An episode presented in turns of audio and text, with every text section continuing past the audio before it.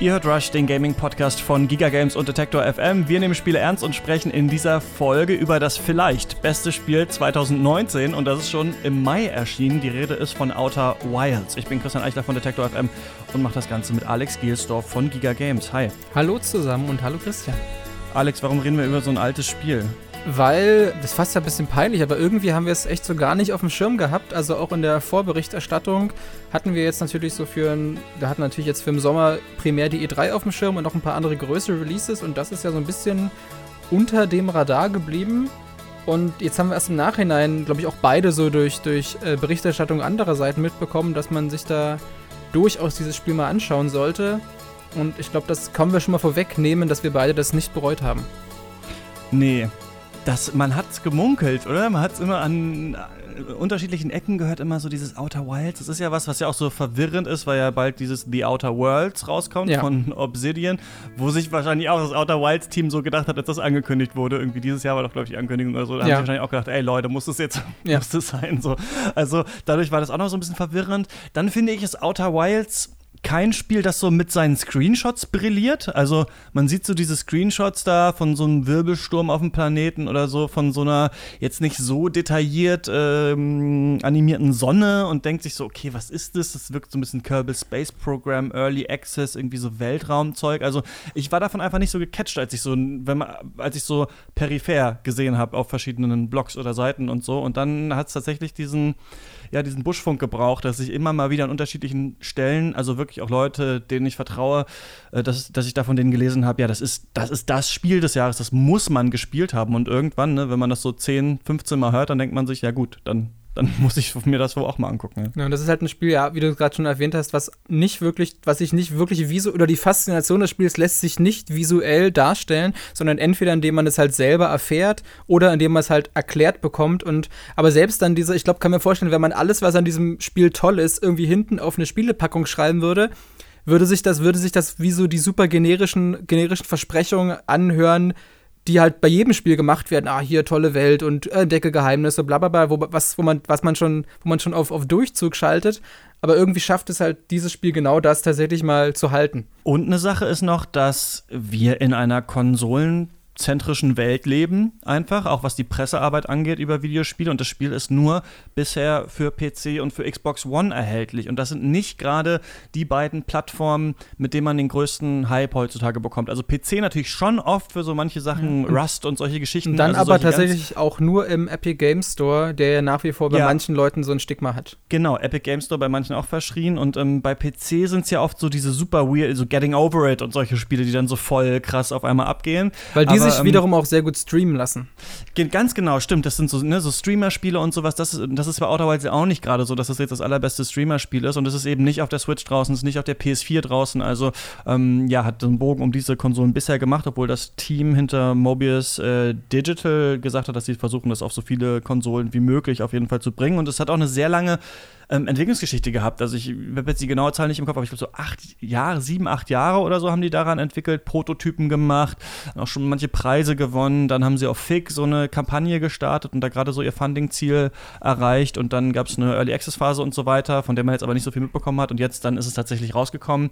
Und ähm, ja, völlig untergegangen hatte ich das Gefühl. Und jetzt so langsam mausert es sich. Und ich würde mich nicht wundern, wenn das ähm, bei vielen auf dem ersten Platz der Top äh, am Ende des Jahres auf jeden Fall zu finden ist, ja. Würde mich auch nicht wundern. Ist halt die Frage, das ist ja, also ich zum Beispiel bin darauf aufmerksam geworden, weil ein YouTuber, von dem ich sehr viel halte, Errant Signal heißt er, der hat ein Video darüber gemacht, was auch genau diesen Aufhänger hatte. Wie soll man eigentlich über dieses Spiel reden, ohne es zu spoilern? Weil eigentlich, so, sobald man die Faszination dieses Spiels erklären müsste, wäre man gezwungen, es zu spoilern. Und vielleicht sollten wir vielleicht auch dann diese Episode ein bisschen so staffeln, dass wenn ihr uns vertraut, dann schaltet jetzt ab und schaut euch dieses Spiel an. Wenn ihr noch Zweifel habt, dann werden wir jetzt, glaube ich, über den Verlauf der Episode immer mehr ins Detail gehen, aber immer mit quasi einer Warnung zu sagen, hey, ab sofort spoilern wir noch mehr und noch mehr und noch mehr, bis, ja. bis du, glaube ich, ganz am Schluss wirklich das Ende sogar verraten willst, was selbst ich noch nicht gesehen habe, weil ich nicht ganz so viel Zeit dafür hatte. Ich bin aber, glaube ich, auf der Zielgeraden. Dementsprechend, wenn ihr euch das Spiel in seiner, in seiner Gänze geben wollt, wirklich mit, seinen, mit dem, was das Spiel wirklich faszinierend macht und äh, warum es so, so einen Fas oder so einen großen Eindruck hinterlassen, hinterlassen habt, dann geht am besten so, so blind wie möglich dort rein. Würde ich auch sagen. Also vielleicht kann man noch grob sagen, ähm, wir müssen auch gleich nochmal eine Mail vorlesen und andere Sachen machen, aber vielleicht kann man grob sagen, so für alle, die äh, solche Spiele wie No Man's Sky von der Idee interessant fanden, also dass es so eine Art ähm, Universum oder Galaxie gibt, die man irgendwie selbst erkunden kann und dann lernt, was hier passiert ist und von No Man's Sky dann eben enttäuscht waren, weil das ja nur so Copy and Paste war und das ist ja Outer Wilds nicht, weil Outer Wilds nicht zufallsgeneriert ist, zumindest nicht komplett und also falls man sich irgendwie irgendwie das gut findet. So diese Art von, von Spiel, so Weltraum-Entdeckungsspiel und aber auch, wenn man so Spiele wie ähm, Return of the Obra Dinn zum Beispiel mochte, also wirklich so Detective Games, bei denen man selber nachdenken muss. Oder an Dark Souls mochte, dass einem am Anfang nicht alles erklärt wird. Wenn das irgendwie so in die Richtung hm. geht, ähm, dann, dann muss man, würde ich sagen, Outer Wilds auf jeden Fall ähm, gespielt haben. Ja. Oder wenn man wie ich mit großer Begeisterung die Serie Lost gesehen hat und über Jahre versucht hat, die ganzen Geheimnisse der Dama Initiative aufzudecken dann findet man in dem Spiel auch auf jeden Fall was für einen selbst. Bevor wir zu Outer Wilds kommen, was hast du sonst so gespielt? Kaum was. Ich hatte heute einen sehr interessanten Termin und habe mir The Sojourn, heißt es, glaube ich, angesehen. Äh, also ich weiß mal nicht genau, wie man es ausspricht. Glaube ich, ein französisches Lehnwort, aber es ist ja, äh, ja so, so, irgendwie so. Ja, es heißt wohl irgendwie so viel wie der Zwischen, also auf einer Reise wenn du auf einer Reise bist und quasi so eine Zwischenstation, wo du nicht wirklich dich aufhältst, aber wo du halt durch musst, so ein bisschen ja, geht halt so Reise zwischen mehreren Welten etc. Ein bisschen, das steckt da alles ein bisschen drin, fast ein bisschen philosophisch. Und das ist eigentlich ein sehr klassisches Rätselspiel, was mich daran aber sehr fasziniert hat oder auch dann beim Anspielen, was mir da sofort positiv aufgefallen ist. Das ganze Rätseldesign ist extrem inspiriert von der Portal-Serie und das merkt man dem Spiel wirklich an. Und ich darf leider nicht, noch nicht so ganz so viel drüber äh, verraten aus Embargo-Gründen. Aber ich darf verraten, also wenn man sich für Rätselspiele gerade im Stile eines Portal interessiert, dann ist es schon im Herbst soweit. Dann sollte man, glaube ich, dies, dieses Spiel schon mal im Hinterkopf behalten. Ja, hatte ich mal auf der Gamescom glaube ich, auch mal angeguckt. Da war das auch schon äh, auf jeden Fall zu sehen. Also in einem Trailer auf jeden Fall, ähm, auf der letzten. Ich habe gar, doch, ich habe hier Ape Out zu Ende gespielt, wo man ja, den Affen, äh, der auf diesem, äh, der aus diesem Versuchslabor ausbricht, äh, spielt. Ich habe mal rigoros jetzt, ich habe manchmal so Phasen, wo ich alle Sachen von meiner Switch und meinen äh, Plattformen lösche, die ich nicht mehr spielen will, weil das so vollgeklattert ist und ich brauche so eine, ich brauche so eine Reihenfolge. Also ich weiß, okay, was spiele ich jetzt, was kommt danach, so was wolltest du noch machen und so. Dann habe ich wirklich alles von der Switch gelöscht, an dem ich kein Interesse mehr hatte. Iconoclasts ist da rausgeflogen und irgendwie Thumper, auf das ich keinen Bock mehr hatte und ganz viele Sachen. Final Fantasy VII spiele ich doch nicht jetzt nochmal, habe ich mich entschieden. Und dann dachte ich, aber Ape Out, das wollte ich eigentlich nochmal zu Ende spielen und äh, das ist einfach super cool. Was bei Ape Out so geil ist, das ist ja ne, auch so ein Spiel wie die ganzen anderen Devolver Devolver-Spiele, in denen man äh, so durch verschiedene Räume muss und alle Gegner umbringen oder vor den Gegnern auch fliehen. Ähm, was bei Ape Out so geil ist, ist, dass es halt, habe ich ja auch schon mal erzählt, so einen, äh, diesen Roguelike-Aspekt hat, aber nur auf einzelne Abschnitte gesehen. Also du kannst immer wieder am Anfang des Abschnitts starten der ist dann wieder so ein bisschen zufallsgeneriert, was die Gegnerplatzierung und so angeht. Und du kannst dich bei Ape-Out entscheiden, du spielst ja so einen Affen, ob du die Gegner tatsächlich umbringst, ob du sie als Schutzschild vor dich hältst oder ob du versuchst, ihnen auszuweichen. Und das Ziel ist wirklich nur Ape-Out, also den Affen halt rauszubringen irgendwie. Also da, sich da irgendwie durchzuwursteln. Und das wird am Ende, wenn es dann so Gegner mit, mit, Flammenwerfern gibt zum Beispiel, die sehr viel Schaden machen in der Nähe und dich anbrennen können, aber eben nicht weit äh, schießen können, und es dann so andere Gegner gibt, die aber so eher so Scharfschützen sind oder Raketenwerfer haben, ist es so witzig und so anspannend, aber gleichzeitig auch, weil das ja so ein Spiel ist, wo dieser Jazz-Soundtrack halt immer weiter hämmert, je krasser du da irgendwie abgehst oder gerade so dem äh, Tod von der Schippe gesprungen bist. Also es ist echt ähm, wenn man das mal im Sale oder so kriegt, ähm, echt ein ganz cooles Spiel. Ja, nö, mehr, mehr gab es bei mir nicht. Ja, apropos Sale, ein Spiel, was ich mir, was ich noch nicht gespielt habe, aber es mir gleich mal gekauft habe, weil ich gesehen habe, dass es im Switch Sale ist, ist äh, Barber Is You. Und davon hast du ja vor einigen Wochen oder Monaten schon mal berichtet, warum man es sich mal angucken sollte. Dem Rat bin ich gefolgt und habe es jetzt auf meiner Switch-Festplatte äh, abrufbereit, aber bisher hatte gerade in der letzten Woche einfach The Outer Wilds Vorrang, denn es war schwer, mich davon wieder zu trennen. Ich habe tatsächlich gestern, ich hatte es dir vorhin schon erzählt, dann so gestern gegen Abend um elf nochmal das Spiel angeworfen, dachte, ja, das, das, das eine will ich noch kurz probieren, dann war es plötzlich früh halb zwei und dann musste ich dann doch ins Bett. Äh, ich habe allerdings, was ich nicht gespielt habe, ich habe aber was Interessantes gesehen. Warte und, kurz. Ja, bitte. Auch wenn, du, auch wenn, das, auch wenn du mich loben willst, muss ja. ich mal kurz zu, zu, zu Barber SU sagen, bitte. dass das meine größte Tragödie bisher für dieses Jahr ist, weil das Spiel so scheiße schwer wird, so schnell, oh, okay. dass man überhaupt also ich habe auch mit einem Kumpel, äh, der auch, also ich weiß immer genau so, so weißt du, so The Witness und äh, Barber is You und jetzt vielleicht auch Outer Wilds, das kann ich, ich gebe dem immer nur so, der zockt eigentlich nicht so viel und ich sage dann immer nur so die Perlen, hier spielt das mal und das findet er dann meistens auch alles cool. Und bei Barber is You, wir haben uns beide so den Kopf zerbrochen und du sitzt da wirklich vor Rätseln und raffst es einfach nicht und checkst es einfach nicht. Also Baba is You ist offiziell auf jeden Fall das Spiel, für das ich zu dumm war 2019. Ich habe Okay. ja mit so einem Hint-Guide das gespielt, aber wenn man zu viele so Hints benutzt, hat man auch das Gefühl, dass man auch dann so raus ist einfach. Und jetzt Ja. wusste ich auch nicht mehr so genau, will ich es dann jetzt noch immerhin mit einem Guide zu Ende spielen, damit ich immerhin so sehe, was es noch macht. Aber ich glaube, das ist auch Quatsch. Man muss ja auch nicht jedes Spiel auf Zwang zu Ende bringen. Ja, ich habe ab- das so ein bisschen, Aber so ein bisschen waren, das, waren das Rätsel, dass, wenn du sie dann doch rausgefunden hast, dann, dass du dir dachtest, oh, das ist eigentlich total brillant, wieso bin ich da nicht drauf gekommen? Oder war es einfach so, dass du dachtest, okay, das ist mir so oder so zu hoch, auch wenn ich die Lösung weiß, wäre ich nicht drauf gekommen? wäre ich oft nicht drauf gekommen, glaube Okay, ich. Also krass. es ist so, also was Baba is You halt oft macht, im Gegensatz, ich habe jetzt mal äh, Snakebird, ich weiß nicht, ob du das kennst, das hat Mark Brown, äh, Game Makers Toolkit, hat mal so ein Video über Puzzle-Design gemacht und da ist so ein Spiel, Ja. wo so Vögel äh, ich kann das jetzt ganz schlecht erklären, die so wie Tetris-Steine so ähnlich sich so rum oder wie Snake so ein bisschen sich so um sich rumformen können. Mit denen musst du so Äpfel einsammeln und die können aber nur so bestimmte Bewegungen machen.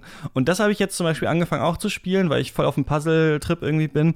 Und das Spiel ist zum Beispiel so, was ich glaube, was bei gutem Puzzle-Design auch einfach so ist, dass dir ein Puzzlespiel muss dir mal eine Regel irgendwie erklären und dann müssen mal so zwei, drei Level kommen oder bei The Witness so zwei, drei Rätsel, wo man das dann anwenden kann, wo man merkt, okay, ich hab's verstanden, das war jetzt leicht, jetzt kommt noch eins, das verstehe ich auch und dann kommt das nächste. Und Baba is You ist einfach knallhart. Da wird dir fast in jedem Rätsel eine komplett neue Regel äh, vom Spiel versucht zu erklären, die du oft nicht so richtig wissen kannst. Und manchmal ist es halt geil, weil man sich wie ein Genie fühlt, aber irgendwann dachte ich mir wirklich so, ich check's einfach nicht mehr. Ich, also ich wusste gar nicht, dass das geht.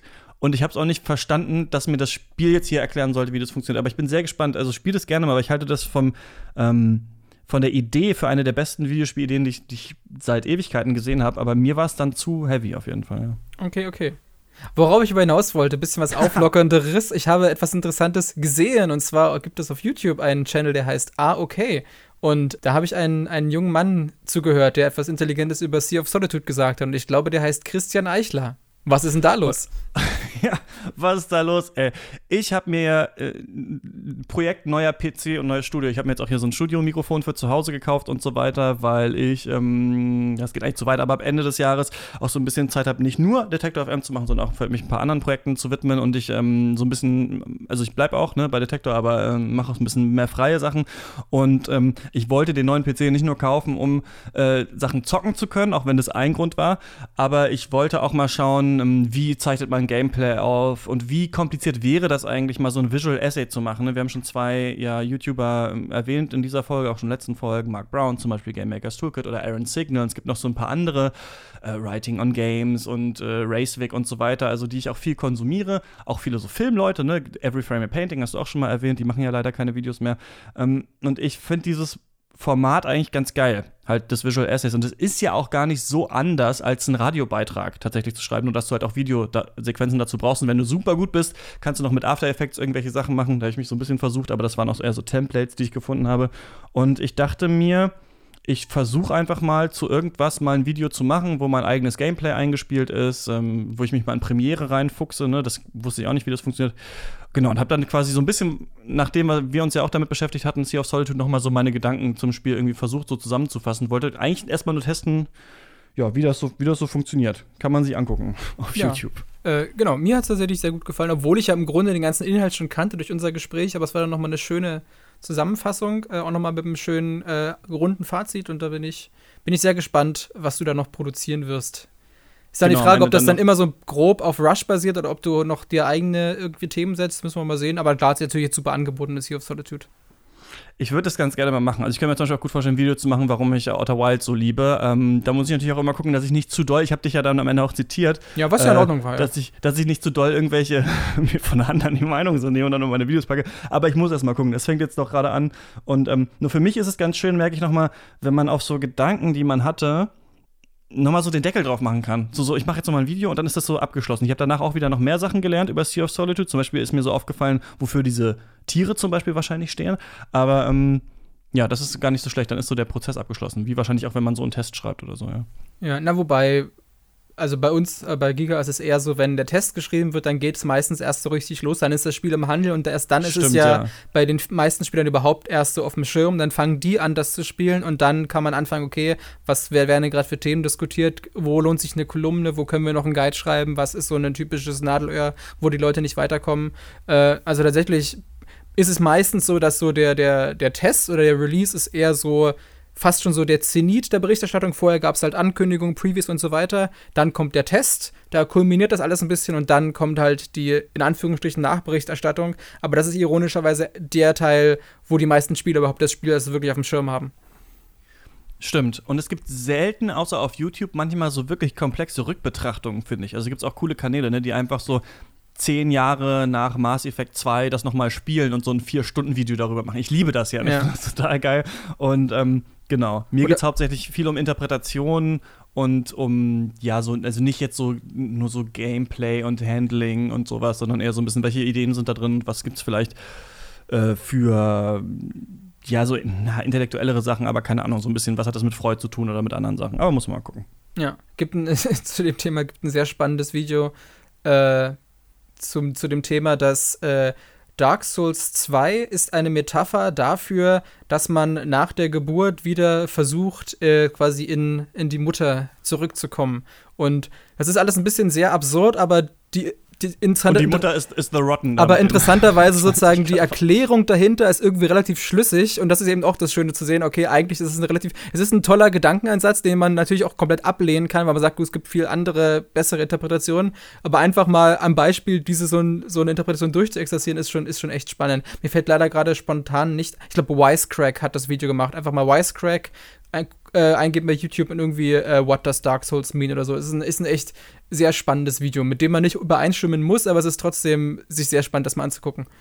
Was ich auch interessant fand übrigens ist aber, dass auch YouTube ist auch nicht alles Gold, was glänzt. Ne? Also sobald man dann mal das Skript geschrieben hat, eingesprochen hat und ein Video darüber gemacht, dann, dann wirkt es auch schon so ein bisschen plausibler, als wenn man das nur einen Tweet raushaut oder sowas. Ja. Also das habe ich mir dann auch so gedacht, weil ähm, viele haben auch gesagt, ja, ich habe es angeguckt, ich fand es total cool und so. Und, aber auch Leute, die noch nie einen Podcast von mir gehört haben, glaube ich. Also das, das finde ich nämlich auch interessant, da mal so ein bisschen zu gucken. Ich habe nämlich das Gefühl, ähm, jetzt nicht bei Sea of Solitude, weil es nicht das riesige Thema war, aber ich glaube, mit manchen Themen kannst du da viel krasser Leute erreichen, als bis sich Leute erstmal einen Podcast von einem angehört haben mit so einem 5-Minuten-Video. Aber das wird alles noch, äh, wird alles noch zu sehen sein. Du hast ja Dark Souls gerade schon angesprochen. Wir haben eine ganz tolle Mail bekommen, die sich auf die letzte Sendung von uns bezogen hat. Da ging es ja um äh, Sea of Solitude Games und Depressionen und so weiter. Und Jan hat ähm, mir eine sehr lange Nachricht auf Twitter geschrieben. Und zwar ging es ja in unserer letzten Folge auch um die Frage, ob Spiele dazu dienen können, Depressionen irgendwie zu therapieren. Und da meinte ja der Psychotherapeut Daniel Ildi, der zu Gast war, dass natürlich Spiele irgendwie dabei helfen können mit, wenn man sich vor allem identifizieren kann mit den Charakteren zum Beispiel in Spielen, aber auch in anderer Popkultur, aber dass äh, Spiele nicht so ein Alleinheilmittel sein können und das ähm, sagt jetzt Jan in seiner Mail auch nicht, aber er sagt schon quasi, dass ihn Dark Souls tatsächlich durch schwere depressive Phasen gebracht hat, wo er zum Beispiel eine Hausarbeit schreiben musste an der Uni und überhaupt nicht mehr äh, wusste, wie er das überhaupt machen soll und dann angefangen hat, witzigerweise, ne, wo man noch immer denkt, man so auf keinen Fall in der wenn man eine Hausarbeit schreiben muss, anfangen zu zocken. Aber genau das hat er gemacht und ähm, uns ist länger geschrieben. Und ich lese mal kurz einen Auszug daraus vor. Dark Souls ist im Grunde nicht schwer. Jeder Boss ist schaffbar. Was allerdings gefragt ist, sind Fähigkeiten wie Geduld, Kombinations- und Beobachtungsgabe. Der eigentliche Gegner sitzt am Controller und den gilt es zu verstehen und genannte Fähigkeiten einzusetzen, um das Ziel zu erreichen. Bestes Beispiel ist das Gierigwerden in den Souls-Titeln. Wer zu gierig ist, wird bestraft. Zudem wird es bei Dark Souls eben also eben bestraft steht hier, aber ich glaube, er meint, äh, wird eben nicht bestraft, sich helfen zu lassen. Es wird sogar belohnt, wenn man gemeinsam ein Ziel erreicht. Mit dieser Erkenntnis habe ich begonnen, meine privaten Aufgaben anzugehen. Ich habe es für mich verstanden, dass nicht der Zwang, irgendwie zum Ergebnis zu kommen, das Ziel ist, sondern im klassischen Sinne der Weg das Ziel ist, um dieses zu verstehen. Derzeit ist es im Studium zwar noch notwendig, manche Themenbereiche in sich reinzustopfen und bulimiemäßig wieder auszukotzen, aber selbst da habe ich ähm, mit Geduld Taktiken erstellen können, um auch diese Aufgaben zu lösen. Mein Lernverhalten hat sich grundlegend verändert und auch meine Strategien mit Problemen und Aufgaben umzugehen. Verschlossene Türen vor einer Prüfung stehen für mich sinnbildlich für Nebelwände und betrete ich äh, den Prüfungsraum, gehe ich einen imaginären Schritt zurück, beobachte das Szenario, atme tief durch und berufe mich auf meine Fähigkeiten und mein Wissen. Sind Löcher im Wissen vorhanden, dann wird eine Seitwärtsrolle gemacht, erneut durchgeatmet und geschaut, wie ich alternativ mit der Situation umgehen kann und Lösungen finde. Erreiche ich das Prüfungsziel nicht, farm ich halt nochmal mein Wissen und nutze meinen Zweitversuch. Es ist kein Versagen mehr. Ähm, vielleicht klingt das alles ein bisschen abgefahren und übernördig. Aber durch dieses Spiel habe ich gelernt, Grundlagen meines Denkens und äh, meine Strategien dahingehend zu ändern, dass meine Lebensqualität ruckartig gestiegen ist. Habe ich im übertragenen Sinne vorher nur Rail-Shooter im Stile von Call of Duty gezockt und mich dann gewundert, äh, mit ernsthaften Problemen nicht klarzukommen, habe ich bei Dark Souls gelernt, mit tiefergreifenden Problemen klarzukommen, gelernt, sich das Ergebnis nicht wahllos und vorgegeben servieren zu lassen, sondern eigene Methoden und Gedankenkonstrukte für das Leben zu entwickeln. Ähm, am Ende sagt er noch, ich würde Dark Souls in Teilen sogar als Beschreibung einer Depression interpretieren, gegen seine inneren Dämonen ankämpfen, sich den Ängsten zu stellen und seinen eigenen Stellenwert in den Kämpfen zu lokalisieren. Die Four Kings, das ist äh, ein Boss bei Dark Souls, sind sinnstehend dafür. Erst lässt man sich durch eine bodenlose, dunkle äh, Tiefe fallen, dann kommt ein Dämon auf einen zu und ehe man mit diesem fertig wird, kommt schon der nächste. Absolute Überforderung im ersten Moment, aber man lernt mit diesen umzugehen und am Ende besiegt man die Four Kings und hat daraus gelernt. Ja, das ist der Auszug aus, äh, aus, aus dieser Mail. Alex, was sagst du dazu? Du hattest es mir, mir vor, äh, vorab schon mal geschickt, da habe ich mich natürlich einerseits extrem gefreut, äh, dass wir solche Zuschriften bekommen. Andererseits war ich auch nicht ganz verwundert, denn gerade bei Dark Souls, äh, wir hatten ja vorhin schon über Video-Essays auf YouTube gesprochen, als ich angefangen habe, mich mit Dark Souls intensiver auseinanderzusetzen, so vor einem halben Jahr ungefähr, da war das wirklich wie so ein roter Faden. Jedes Mal, wenn ich mir dann ein neues Video zu Dark Souls ange angeschaut habe, war so die Faustregel, dass so mindestens jedes zweite Video das Spiel irgendwie auf Depressionen überträgt und dass ganz, ganz viele diese Lesart darin sehen. Einerseits, dass es möglicherweise ihnen geholfen hat, ihre eigenen Depressionen zu überwinden, ist das falsche Wort, aber sozusagen mit ihnen besser umzugehen. Anderen hat es dabei geholfen, Depressionen als Krankheitsbild besser zu verstehen, sei es bei Freunden oder Familienmitgliedern. Und anderen hat es einfach, vielleicht unabhängig von der Depression, einfach dabei geholfen, ihr Leben irgendwie neu zu ordnen und, und neue Schwerpunkte zu setzen. Das äh, hat mich natürlich sehr gefreut, dass das offenbar eine, eine Lesart ist, die auch bei unseren Hörern durchaus geholfen hat. Ja, Vielen, vielen Dank, Jan, für diese Mail. Das hat mich wirklich gefreut, das nochmal so ähm, an so einem Exempel irgendwie äh, nochmal ablesen zu können, wie das bei dir ist, wie Dark Souls da helfen kann. Und ich finde, ich habe das ja aber auch schon mal in der Folge gesagt, wir wollen nicht so viel von Dark Souls immer reden, aber dass ich sowieso dieses ganze, dieses, mit diesem Stress klarzukommen, den Dark Souls auf. Also, du gehst ja auch durch diese Nebelwand, da kommt ein Boss und dann kommt ja diese super orchestrale Musik noch mit den Chören im Hintergrund. Und, die, ho, ho, ho, und man denkt sich so, what the fuck? Und dann kommt so ein Vieh und dann kommt noch ein Vieh. Und dass man dann wirklich selber bei sich, also nicht weil man aufgelevelt hat, sondern bei sich am Controller überlegen muss, okay, durchatmen, du weißt, wie das geht. Du hast es schon geübt. Es ist nicht so abgefuckt, wie du das siehst. So das, diesen Prozess, das kennt man, glaube ich, total gut und deswegen genau eignet sich, glaube ich, Dark Souls auch dafür, dafür total stark. Ich habe witzigerweise jetzt auch noch mal einen Artikel gefunden der sagt, dass äh, Outer Wilds äh, die Person ähm, so ein bisschen, der Person ein bisschen weitergeholfen hat, ich glaube, es ist bei IGN erschienen, äh, mit, dem, mit der eigenen Sterblichkeit umzugehen. Die hat eigentlich sehr starke Angst vorm Tod und Outer Wilds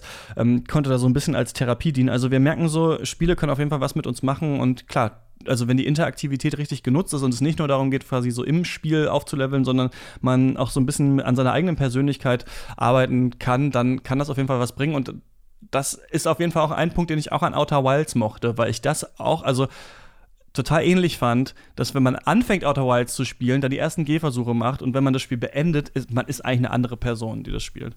Ja, äh, ist die Frage, ob wir, wie weit wir da jetzt darauf eingehen und das nochmal zu erklären, denn wer ist jetzt vielleicht, glaube ich, der, der erste oder noch, noch einer dieser Point of No Returns. Das heißt, wenn man jetzt nochmal abschaltet, das Spiel selber spielt, kann man das noch äh, ganz frisch genießen. Ansonsten werden wir jetzt ein bisschen mehr ins Detail gehen und dann, glaube ich, ein bisschen später in komplettes äh, Spoiler-Territorium übergehen. Genau. Genau, wenn ihr nicht wissen wollt, was genau die Prämisse von Outer Wilds ist, außer das, was wir euch schon erklärt haben, dann ähm, genau, solltet ihr jetzt abschalten. Äh, wir können das auf jeden Fall nur, nur, nur euch ans Herz legen, dieses Spiel äh, unbedingt zu spielen. Und ähm, genau, dann machen wir jetzt äh, weiter mit dem ersten Outer Wilds Spoiler-Teil zumindest was das, das Grundkonzept angeht und sage ich mal den ersten Spoiler, der ein, ich sag mal, in, innerhalb der ersten 30 Minuten begegnen wird.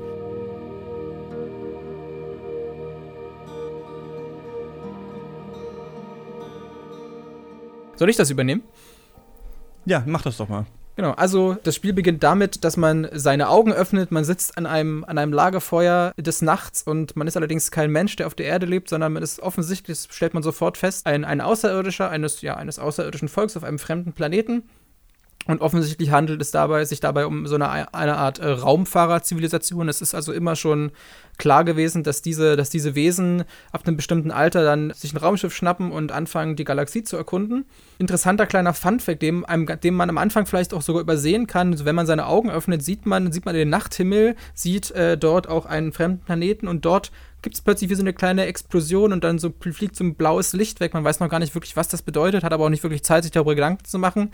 Stattdessen ist es halt der Tag des eigenen ersten Raumflugs. Man geht dann also durch sein Heimatdorf, holt sich seine Launch-Codes ab und auf dem Weg dann passiert aber was Ungewöhnliches und zwar erfährt man, dass in dieser Galaxie vor vielen, es wurde, ob da wissen, ob da ein konkreter Zeitrahmen benannt wird, ich würde mal sagen, vor vielen hundert oder vor vielen tausend Jahren hat eine inzwischen ausgestorbene sehr wissenschaftlich begabte Rasse in, diesem, in dieser Galaxie gelebt, die sogenannten Nomai. Und da wurden, wurden unter anderem Statuen gefunden.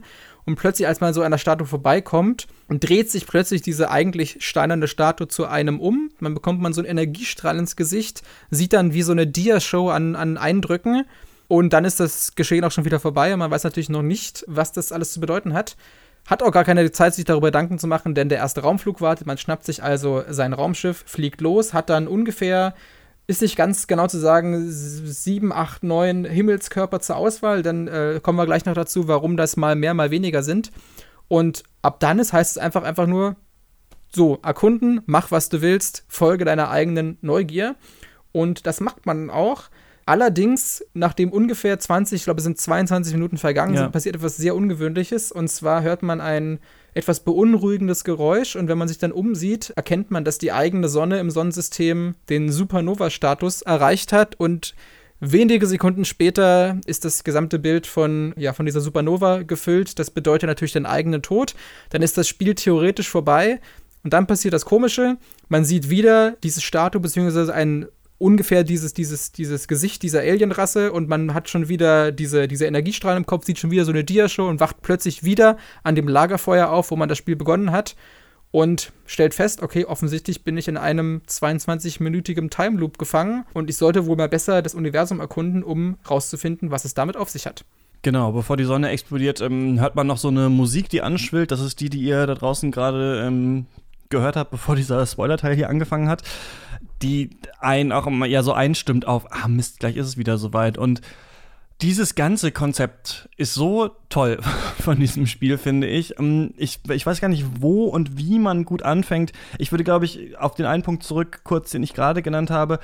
Ich fand das unfassbar zu sehen an mir selbst, wie unterschiedlich ich das Spiel gespielt habe, vom Anfang bis zum Ende. Am Anfang ähm, ist es ja so, dass das Spiel, also man sagt immer so, Outer Wilds erklärt einem gar nichts. Stimmt ja nicht so ganz, denn es erklärt einem ja schon, wie so die grundsätzlichen ähm, Dinge funktionieren, die Gadgets und die Spielmechaniken, die es im Spiel gibt. Und zwar hast du eben Raumschiff, in das du einsteigen kannst, aber so genauso wie bei No Man's Sky. Also da ist keine, kein Ladebildschirm oder sowas, sondern da ist unten so ein Traktorstrahl, der zieht dich dann hoch in dieses kleine Raumschiff, was halt das so ganz witzig ist, aus so Holz Holz äh, zusammengezimmert ist. Und dann bist du im Raumschiff drin und an der einen Seite kannst du deinen Raumanzug aufhängen oder anziehen, an der anderen Seite ist so ein Terminal, so ein Computer und ähm, vor der Scheibe natürlich ist dann so diese Steuerungseinheit, in die du dich dann reinsetzt und dann kannst du losfliegen. Dann hast du so verschiedene Anzeigen, die einmal zeigen, wie stark ist dein Schub, dann wo befindest du dich ungefähr und sowas. Und so ein paar Sachen davon werden einem ja schon vorher erklärt. Also es ist zum Beispiel so, dass du, wie du dich im Raumanzug in der Schwerelosigkeit bewegst, da gibt es auf diesem Startplaneten, auf dem man ist, Timber Hearth, so ein Zero Zero Gravity Cave, ähm, wo man so ein paar Schalter irgendwie umlegen muss. Äh, da lernt man das zum Beispiel. Dann gibt es äh, in diesem Universum Ghost Matter. Das ist so eine ähm, Substanz, die man nicht sehen kann. So eine gasförmige, aber wenn man reingeht, stirbt man und da äh, lernt man, wie man die erkennt, nämlich mit so einer kleinen Probe heißt das, also es ist wie so eine kleine so eine Sonde. Drohne, die Sonde, genau, die man so losschießen kann. Und immer wenn man auf den Knopf drückt, der auch zum, äh, der auch der Schussknopf ist, dann äh, macht es so ein kleines Foto von dem, was die Probe sieht. Also du kannst die Probe auch so wirklich so ins All reinschicken und dann kannst du immer so im Abständen immer so zack, zack, zack Fotos davon machen, wo die Probe ist. Und mit dieser kannst du diese Ghost Matter zum Beispiel dann sehen. Wie man das Schiff steuert, wird einem auch an so einem kleinen, ja, fernsteuerbaren Raumschiff irgendwie gezeigt. Und trotzdem, obwohl es einem erklärt wird, ist man am Anfang so überfordert, oder war ich auf jeden Fall. Also das kann ich ich sagen, mein Ja. Erlebnis war, dass ich da in dieses Raumschiff bin und ich glaube sofort überhaupt nicht mal verstanden habe, wie landet man überhaupt auf einem anderen Planeten, wie funktioniert das alles, was ist der Autopilot, was sind das hier alles für verschiedene Anzeigen, die es gibt und völlig überfordert war und auch, und das finde ich ist auch so was Tolles an dem Spiel, die Welt wirkte mir auch fremd und feindlich. Also da sind ja so verschiedene Planeten, auf die man drauf kann und die haben alle ja so einen Gag, ähm, den man, weiß ich nicht, ob wir die jetzt, doch, vielleicht müssen wir die schon gleich erzählen, aber auf jeden Fall haben die alle so eine Sache, die man selber irgendwie rausfinden kann. Was passiert eigentlich hier? Warum hängen diese beiden Planeten äh, zusammen? Was hat es mit den Stürmen über dem Meer zu tun, zum Beispiel auf Giant's Deep? Und am Anfang gehst du halt da, kommst du halt gerade so mit Mühe und Not auf so einen Planeten an, hast keine Ahnung, was du machen sollst, hast keine Ahnung, worum es überhaupt in dem Spiel geht, und dann wirst du zack direkt von so einem Wirbelsturm irgendwie aus dem Orbit wieder geschossen oder von so einer riesigen Masse Sand, die, die dich irgendwie, äh, die auf dich einströmt. Und du hast wirklich gar keinen Plan. Und äh, das fand ich total interessant, wie feindlich diese Welt auf mich wirkte und wie vorsichtig ich Outer Wilds gespielt habe, im Gegensatz so Schnitt zum kurz vor Ende, wo ich einfach diesen Fahrstuhl hoch, also ich habe mich wie so, weißt du, wie so Han Solo und Millennium Falcon, einfach so zack, zack, zack, so und dann bin ich so mega knapp über diese Bäume von äh, Timber Hearth einfach so drüber geballert in, in, ins Weltall rein, weil ich genau wusste, wo ich hin muss und wie viel Zeit ich habe. Und ich fand diese, diese ganze Erfahrung vom Anfang zum Ende total geil an dem Spiel. Ist tatsächlich so, dass auch selbst ich, ich bin jetzt, also ich bin schon locker 10, 15 Stunden äh, im Spiel drin, bin, also ich bin auch, habe das Gefühl, dass ich schon auch schon auf der Zielgeraden bin, obwohl ich noch immer noch nicht den Abspann gesehen habe.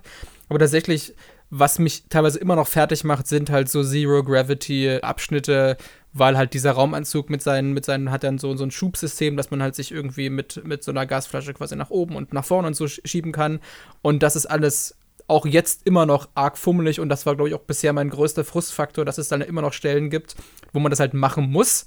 Und wenn es halt mit, mit Gamepad oder mit Tastatur? Ich habe gehört, die Tastatur ist nicht so gut, die Steuerung. Ja, ich spiele es tatsächlich mit Tastatur. Ich weiß nicht, ob, ob, das Gamepad dann wirklich so viel besser ist. Möglicherweise, es wird ja auch empfohlen, aber ich spiele es mit Tastatur.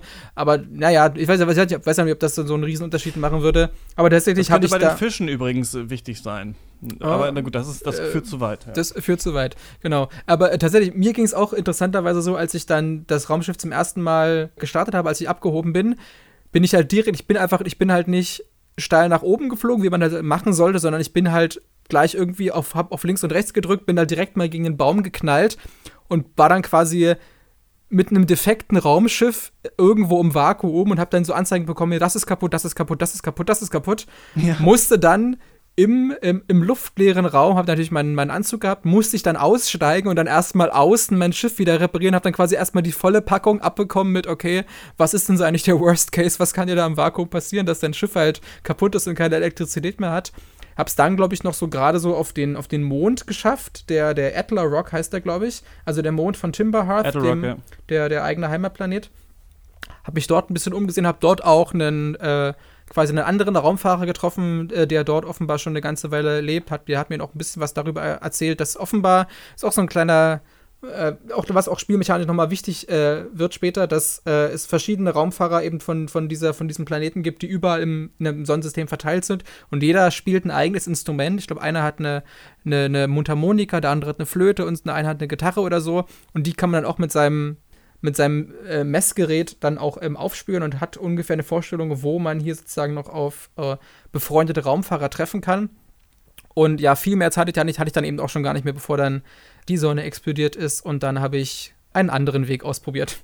Ich glaube, ich bin direkt auch irgendwo so. Also es gibt ja, man kann ja auch an manchen Stellen sterben und dann geht der Zeitloop nicht zurück. Und ich glaube, das war direkt bei mir beim ersten Mal so oder sowas. Also ich habe, glaube ich, sogar Doch, ein bisschen der, gebraucht, der, bis ich überhaupt der, der Timeloop geht schon, also der geht immer zurück. Also sozusagen, du, es kommt dann immer dieses, dieses Bild, wo dann diese Maske vor dir erscheint und halt dein, deine Erinnerung aufsaugt. Also du Außer wenn dich ein Fisch isst, dann kommt You are dead. Oh, wirklich? Stimmt, ja. das müsste mir ja schon mal passiert sein, theoretisch. Okay, ja. Nee, aber ich meine, ähm, aber so oft, wie ich da schon aus Versehen in die Sonne geflogen bin, weil ich aus, der, aus dem Gravitationsfeld nicht mehr rauskam, aber dann. Ja. Okay. Aber ähm, genau, ich glaube, da, da, da kommt das, glaube ich, auch die einzige Sache. Aber ähm, genau, ich glaube, das ist mir direkt beim ersten Mal passiert. Aber genau, das ist auf jeden Fall ein Teil von diesem Spiel, der irgendwie wichtig ist. Und da, das schließt eigentlich an, an, an eine andere Sache schon mal, und das ist, es gibt in diesem Spiel eigentlich kein Progressionssystem. Also du hast es ja vorhin gesagt, wenn man alle Sachen hinten auf so eine Packung draufdrucken würde, würden trotzdem Leute vielleicht da keinen Bock drauf haben. Und ich finde auch, dass so dieser Begriff Open World ist eigentlich überhaupt kein Begriff, den ich für Outer Wilds im Kopf habe, obwohl es vielleicht die beste Open World ist, die ich seit Jahren gesehen habe in dem Spiel. Ähm, aber dadurch, dass es eben nicht so obwohl es eine Galaxie ist, nicht so mega bombastisch und riesig ist wie andere Open Worlds, ist mir dieser Begriff gar nicht so eingefallen. Und was es nicht gibt bei Outer Wilds, und das muss man auch erstmal verstehen, dass es das nicht gibt, weil man ja so ähm, darauf eigentlich ge geeicht ist, dass es das in jedem Spiel gibt, ist so ein richtiges Progressionssystem. Also, es ist zwar so, dass sich das Spiel in so Time Loops abspielt, und wir kennen das ja aus vielen Roguelike-Spielen zum Beispiel, wo du auch immer so das Gleiche machst auf eine Art dass du dich dann aufleveln kannst. Dann hast du mal eine bessere Waffe, dann kannst du das finden, dann kannst du das Schiff verbessern, dann kannst du vielleicht länger Sauerstoff oder das Schiff ist jetzt schneller oder dies oder das oder du kriegst einen, weiß ich nicht, Lava-Anzug, damit du auf den heißen Planeten drauf kannst und sowas. Das gibt es alles nicht bei Outer Wilds. Du kannst Outer Wilds in diesem allerersten Anlauf komplett durchspielen, wenn du weißt, wie die Welt funktioniert, wo die wichtigen Sachen sind. Es gibt nichts, was du quasi in der Welt änderst und was dann in einem nächsten Run nochmal da ist, außer in deinem Schiffscomputer ist so eine Art Mindmap, die sich immer weiter ausfüllt, je nachdem, was du schon gefunden hast. Also es ist ja so, dass man dann so in zum Beispiel ganz alte Tempel, die man auf einem Planeten findet, reingeht und dann sind da so Wandmalereien, die man mit so einem Übersetzungsgerät übersetzen kann. Und dann sagen die zum Beispiel, ähm, wir haben es endlich geschafft, wir haben es geschafft, dass die Black Hole Station wieder funktioniert. Und Black Hole Station ist dann so in Orange geschrieben und genauso wie man selber, wenn man da wäre und das lesen würde, würde man denken, okay, diese Black Hole Station, das habe ich schon mal irgendwo, das muss irgendwas sein. Irgendwas muss da sein in dieser Black Hole Station. Und dann, wenn du, ähm, nachdem du quasi gestorben bist oder das Universum äh, implodiert ist, dann nochmal auf diesen Schiffscomputer zugreifst, dann siehst du, dass da so eine kleine Karte ist mit Black Hole Station Fragezeichen. Und manchmal stehen da schon so Rumors zu. Steht schon so, ja, die muss irgendwo auf Planet XY sein oder die wurde ja von dem und dem da und da gebaut. Und somit ist das eigentlich das Einzige, was sich im Spiel tatsächlich progressiv immer erweitert, ist dieser Schiffscomputer. Aber eigentlich geht es um das, was du selbst gelernt hast über das Universum. Und das ist total genial, einmal finde ich das so zu machen. Und andererseits, was, was ich erst auch jetzt am Ende gerafft habe, was ich total faszinierend finde daran ist, du kannst alles, was du über, ich, und ich habe es, glaube ich, jetzt lange gespielt, ich habe bestimmt 20, 25 Stunden das gespielt, habe echt lange gebraucht. Alles, was ich da erlebt habe, kann ich alles auch immer noch mal erleben. Also ich habe das gestern ähm, Abend äh, meiner Freundin gezeigt, die nicht so viel mit Videospielen am Hut hat und sich auch nicht so sehr dafür interessiert, aber ich habe ihr einfach mal so gezeigt, okay, in so einem Loop was ist das für ein Spiel, was gibt es alles. Und ich konnte quasi fast überall hinfliegen zu allen Stellen, die ich toll fand, die ich zeigen wollte, weil nichts davon sich tatsächlich im Spiel verändert. Und das, ich finde das irgendwie total abgefahren, dass das so geht.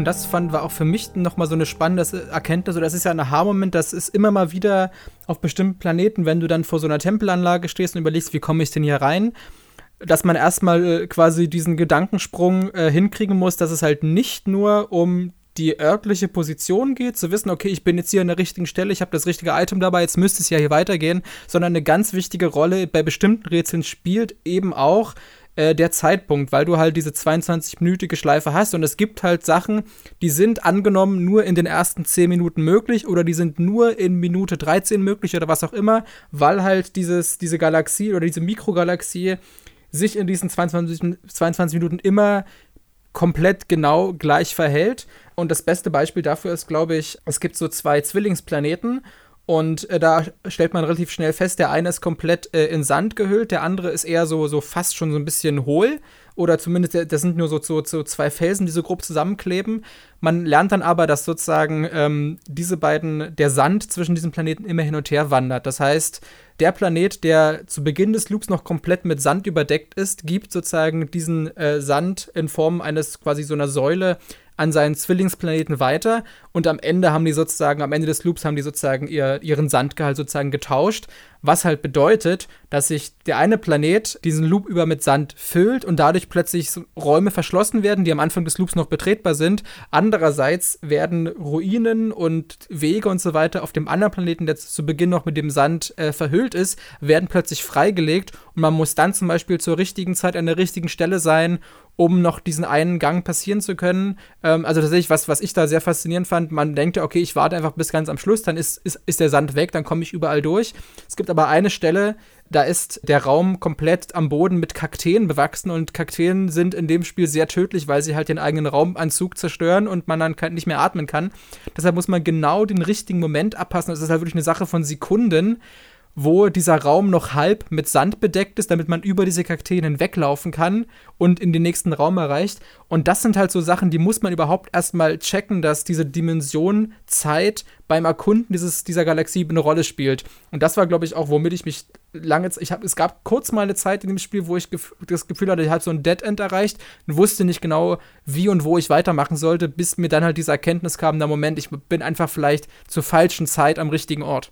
Und damit möchte ich rückwirkend äh, die, unseren nächsten kleinen Spoiler-Teil aufmachen, denn dann können wir jetzt vielleicht tatsächlich so ein bisschen in die Details gehen. Was hat uns irgendwie fasziniert? Wie sind so diese verschiedenen Planeten aufgebaut und so weiter? Also, ähm, falls ihr jetzt jetzt zugehört habt, aber nicht die richtigen Details wissen wollt, dann solltet ihr jetzt äh, aus, ausmachen. Für mich ist, und das finde ich so witzig, weil dieses Aaron Signal Video auch genau die gleiche Szene zitiert hat, aber ich schwöre, ich habe mir vorher exakt das gleiche gedacht.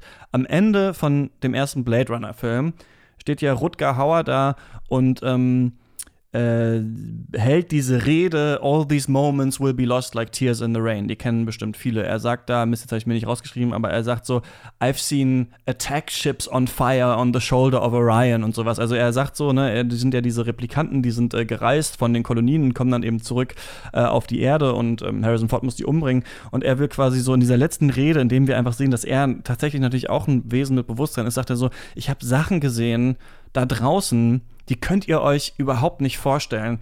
Und genau dieses Gefühl hat Outer Wilds so heftig in mir evoziert, dass ich dachte, ich habe Dinge hier gelernt und gemerkt, das könnt ihr euch überhaupt nicht vorstellen. Eine Sache ist eben dieses, diese Städte, die sich auf Ash Twin, also wahrscheinlich ist es Asche und nicht Sand, keine Ahnung, aber aus diesem Sand dann erheben so, während du, das sind ja die beiden Planeten, die auch am nächsten an der Sonne dran sind, während die, die sich halt so um diese Sonne drehen und manchmal hast du so Momente, wo sich aus dem Horizont halt gerade so die Sonne sinkt sich ab und die, dieser andere Planet hebt sich so nach oben und dann siehst du auf der Sonne noch diese Sunstation perfekt ähm, auch in, in, diesem Kreislauf mit drin und dann erhebt sich vielleicht noch so ein Planet dahinter, ne, wie wenn man so alte, in so Filmen so, ja, wenn, wenn alle die Planeten in einer Ebene stehen, dann passiert irgendwie das tolle Ereignis. Genau solche Momente Oder wie die Eröffnungsszene von von, von 2001 von Kubrick, die ist ja genauso. Genau. Ja, und das ist ja nicht Zufall, sondern das ist ja extra so angelegt. Und das ist nämlich eine Sache, die wir auch noch nicht so richtig äh, erwähnt haben, ist, dass und das habe ich so fast noch, also ich wüsste nicht, in welchem Spiel ich das schon mal so gesehen habe, dass ja diese ganze Welt so aufeinander abgestimmt ist, dass diese ganzen Planeten und äh, auch die Monde darum auf so festen Laufbahnen sind, so Gravitationsfelder haben und auch miteinander äh, zusammenhängen. Also dass zum Beispiel ähm, dann ist äh, um äh, Brittle Hollow gibt es so einen kleinen, ähm, das, äh, Brittle Hollow ist auch so ein Planet, der in sich selbst zusammenfällt, also beziehungsweise da fallen immer, brechen Teile raus, die dann in ein schwarzes Loch fallen, was in dem Zentrum Zentrum des Planeten ist und auf der inneren Hülle des Planeten haben die eine Stadt gebaut. Also diese Idee ist einmal schon so geil. Und dann gibt es ja immer so einen ähm, kleinen Mond, der drumrum fliegt und immer so Asteroiden auf dem Planeten abschießt. Und die führen, glaube ich, auch dazu, dass dann Teile rausbrechen, oder? Ich weiß nicht, ob das unabhängig voneinander ist oder dass genau die Sachen, die getroffen werden, auch in, den, in das Loch fliegen. Das weiß ich nicht so genau. Aber auf jeden Fall hängen hier ganz viele Sachen eben miteinander zusammen auf so verschiedenen Laufbahnen. Und du kannst das jederzeit auch sehen, wenn du die Karte der Galaxie einschaltest, dann siehst du diese Sachen. Du siehst auf dieser Karte so ganz klein diesen Mond, der um Brittle Hollow rumfliegt und die ganze Zeit diese Asteroiden abschießt.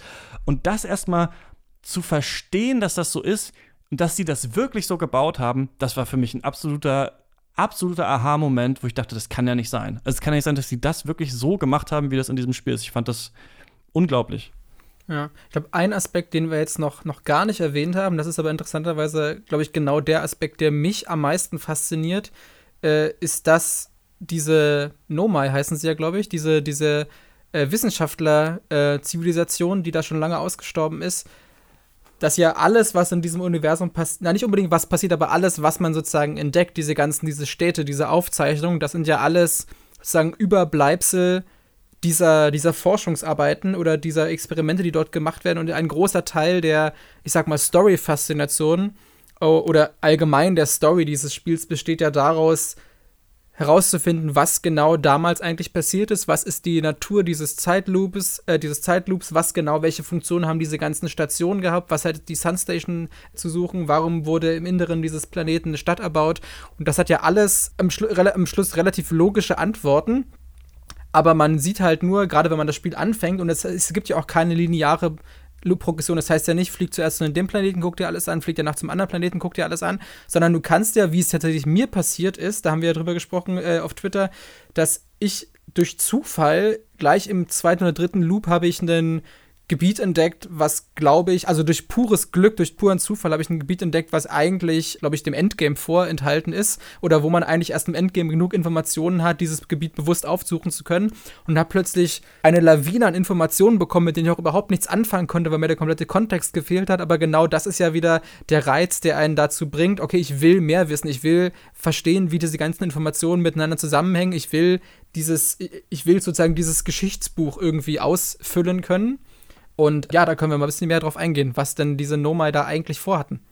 Das ist echt geil, diese Idee, dass hier diese alte Zivilisation schon war in diesem Universum und ähm, ja, dann versucht haben, ähm, das auch zu erforschen und auch selber mit so einem Shuttle angekommen sind. Also ganz am Ende ne, kommt erst so ein Bild einem irgendwie im Kopf, was jetzt genau hier wohl passiert ist, was diese einzelnen Teile des Universums sollen. Weil wir gerade bei den Nomai sind, würde ich einen kurzen Kritikpunkt mal äußern wollen. Ich, mich würde sehr interessieren, wie du das siehst. Weil ich glaube, hier wurde bei Outer Wilds ein bisschen was verschenkt, ist, dass sehr viel der Entdeckung in diesem Spiel ähm, läuft ja so ab, dass du so verschiedene Steintafeln findest und auf denen sind dann so Schrift, äh, so Kringel der Nomai und die übersetzt du dann, dann liest du so, wie die auch miteinander reden. Das habe ich auch erstmal nicht so ganz verstanden. Das sind ja wie so Chatverläufe quasi von denen, die man lesen kann. Ähm, also warum diese Chatverläufe an den Wänden sind, vielleicht weißt du genau warum. Ähm, kannst du gleich sagen. Was ich ein bisschen schade finde, ist so, dass diese, dass, am Ende gibt es ja tatsächlich so, ich weiß nicht wie viele, so acht, neun oder sowas von diesen Nomai tatsächlich mit unterschiedlichen Namen und unterschiedlichen Charaktereigenschaften auch. Der eine ist dann so der Wissenschaftler, der andere hat dann die Sunstation gebaut und sowas.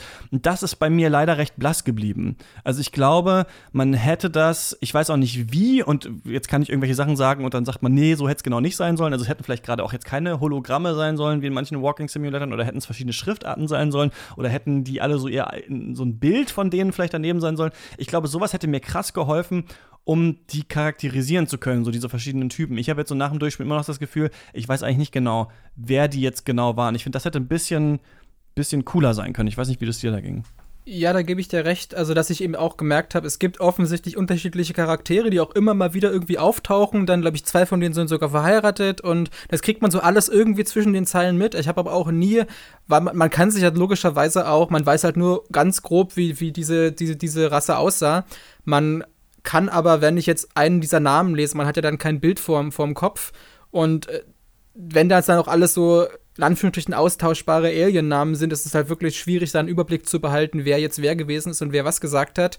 Gerade wenn man vielleicht einen Namen irgendwo mal in einem Kontext findet und dann zwei Stunden später in einem komplett anderen Kontext, der dann wieder auftaucht, ist natürlich schwer, dann da, ich sag mal, die Synapsen zu schließen. Ähm, was ich ganz spannend finde, allerdings in der Art und Weise, wie die miteinander kommunizieren oder kommuniziert haben, es hat mich halt sehr an Arrival erinnert, den Film, wo es ja auch genau darum geht, okay, wie könnte dann so eine Aliensprache ablaufen? Mhm.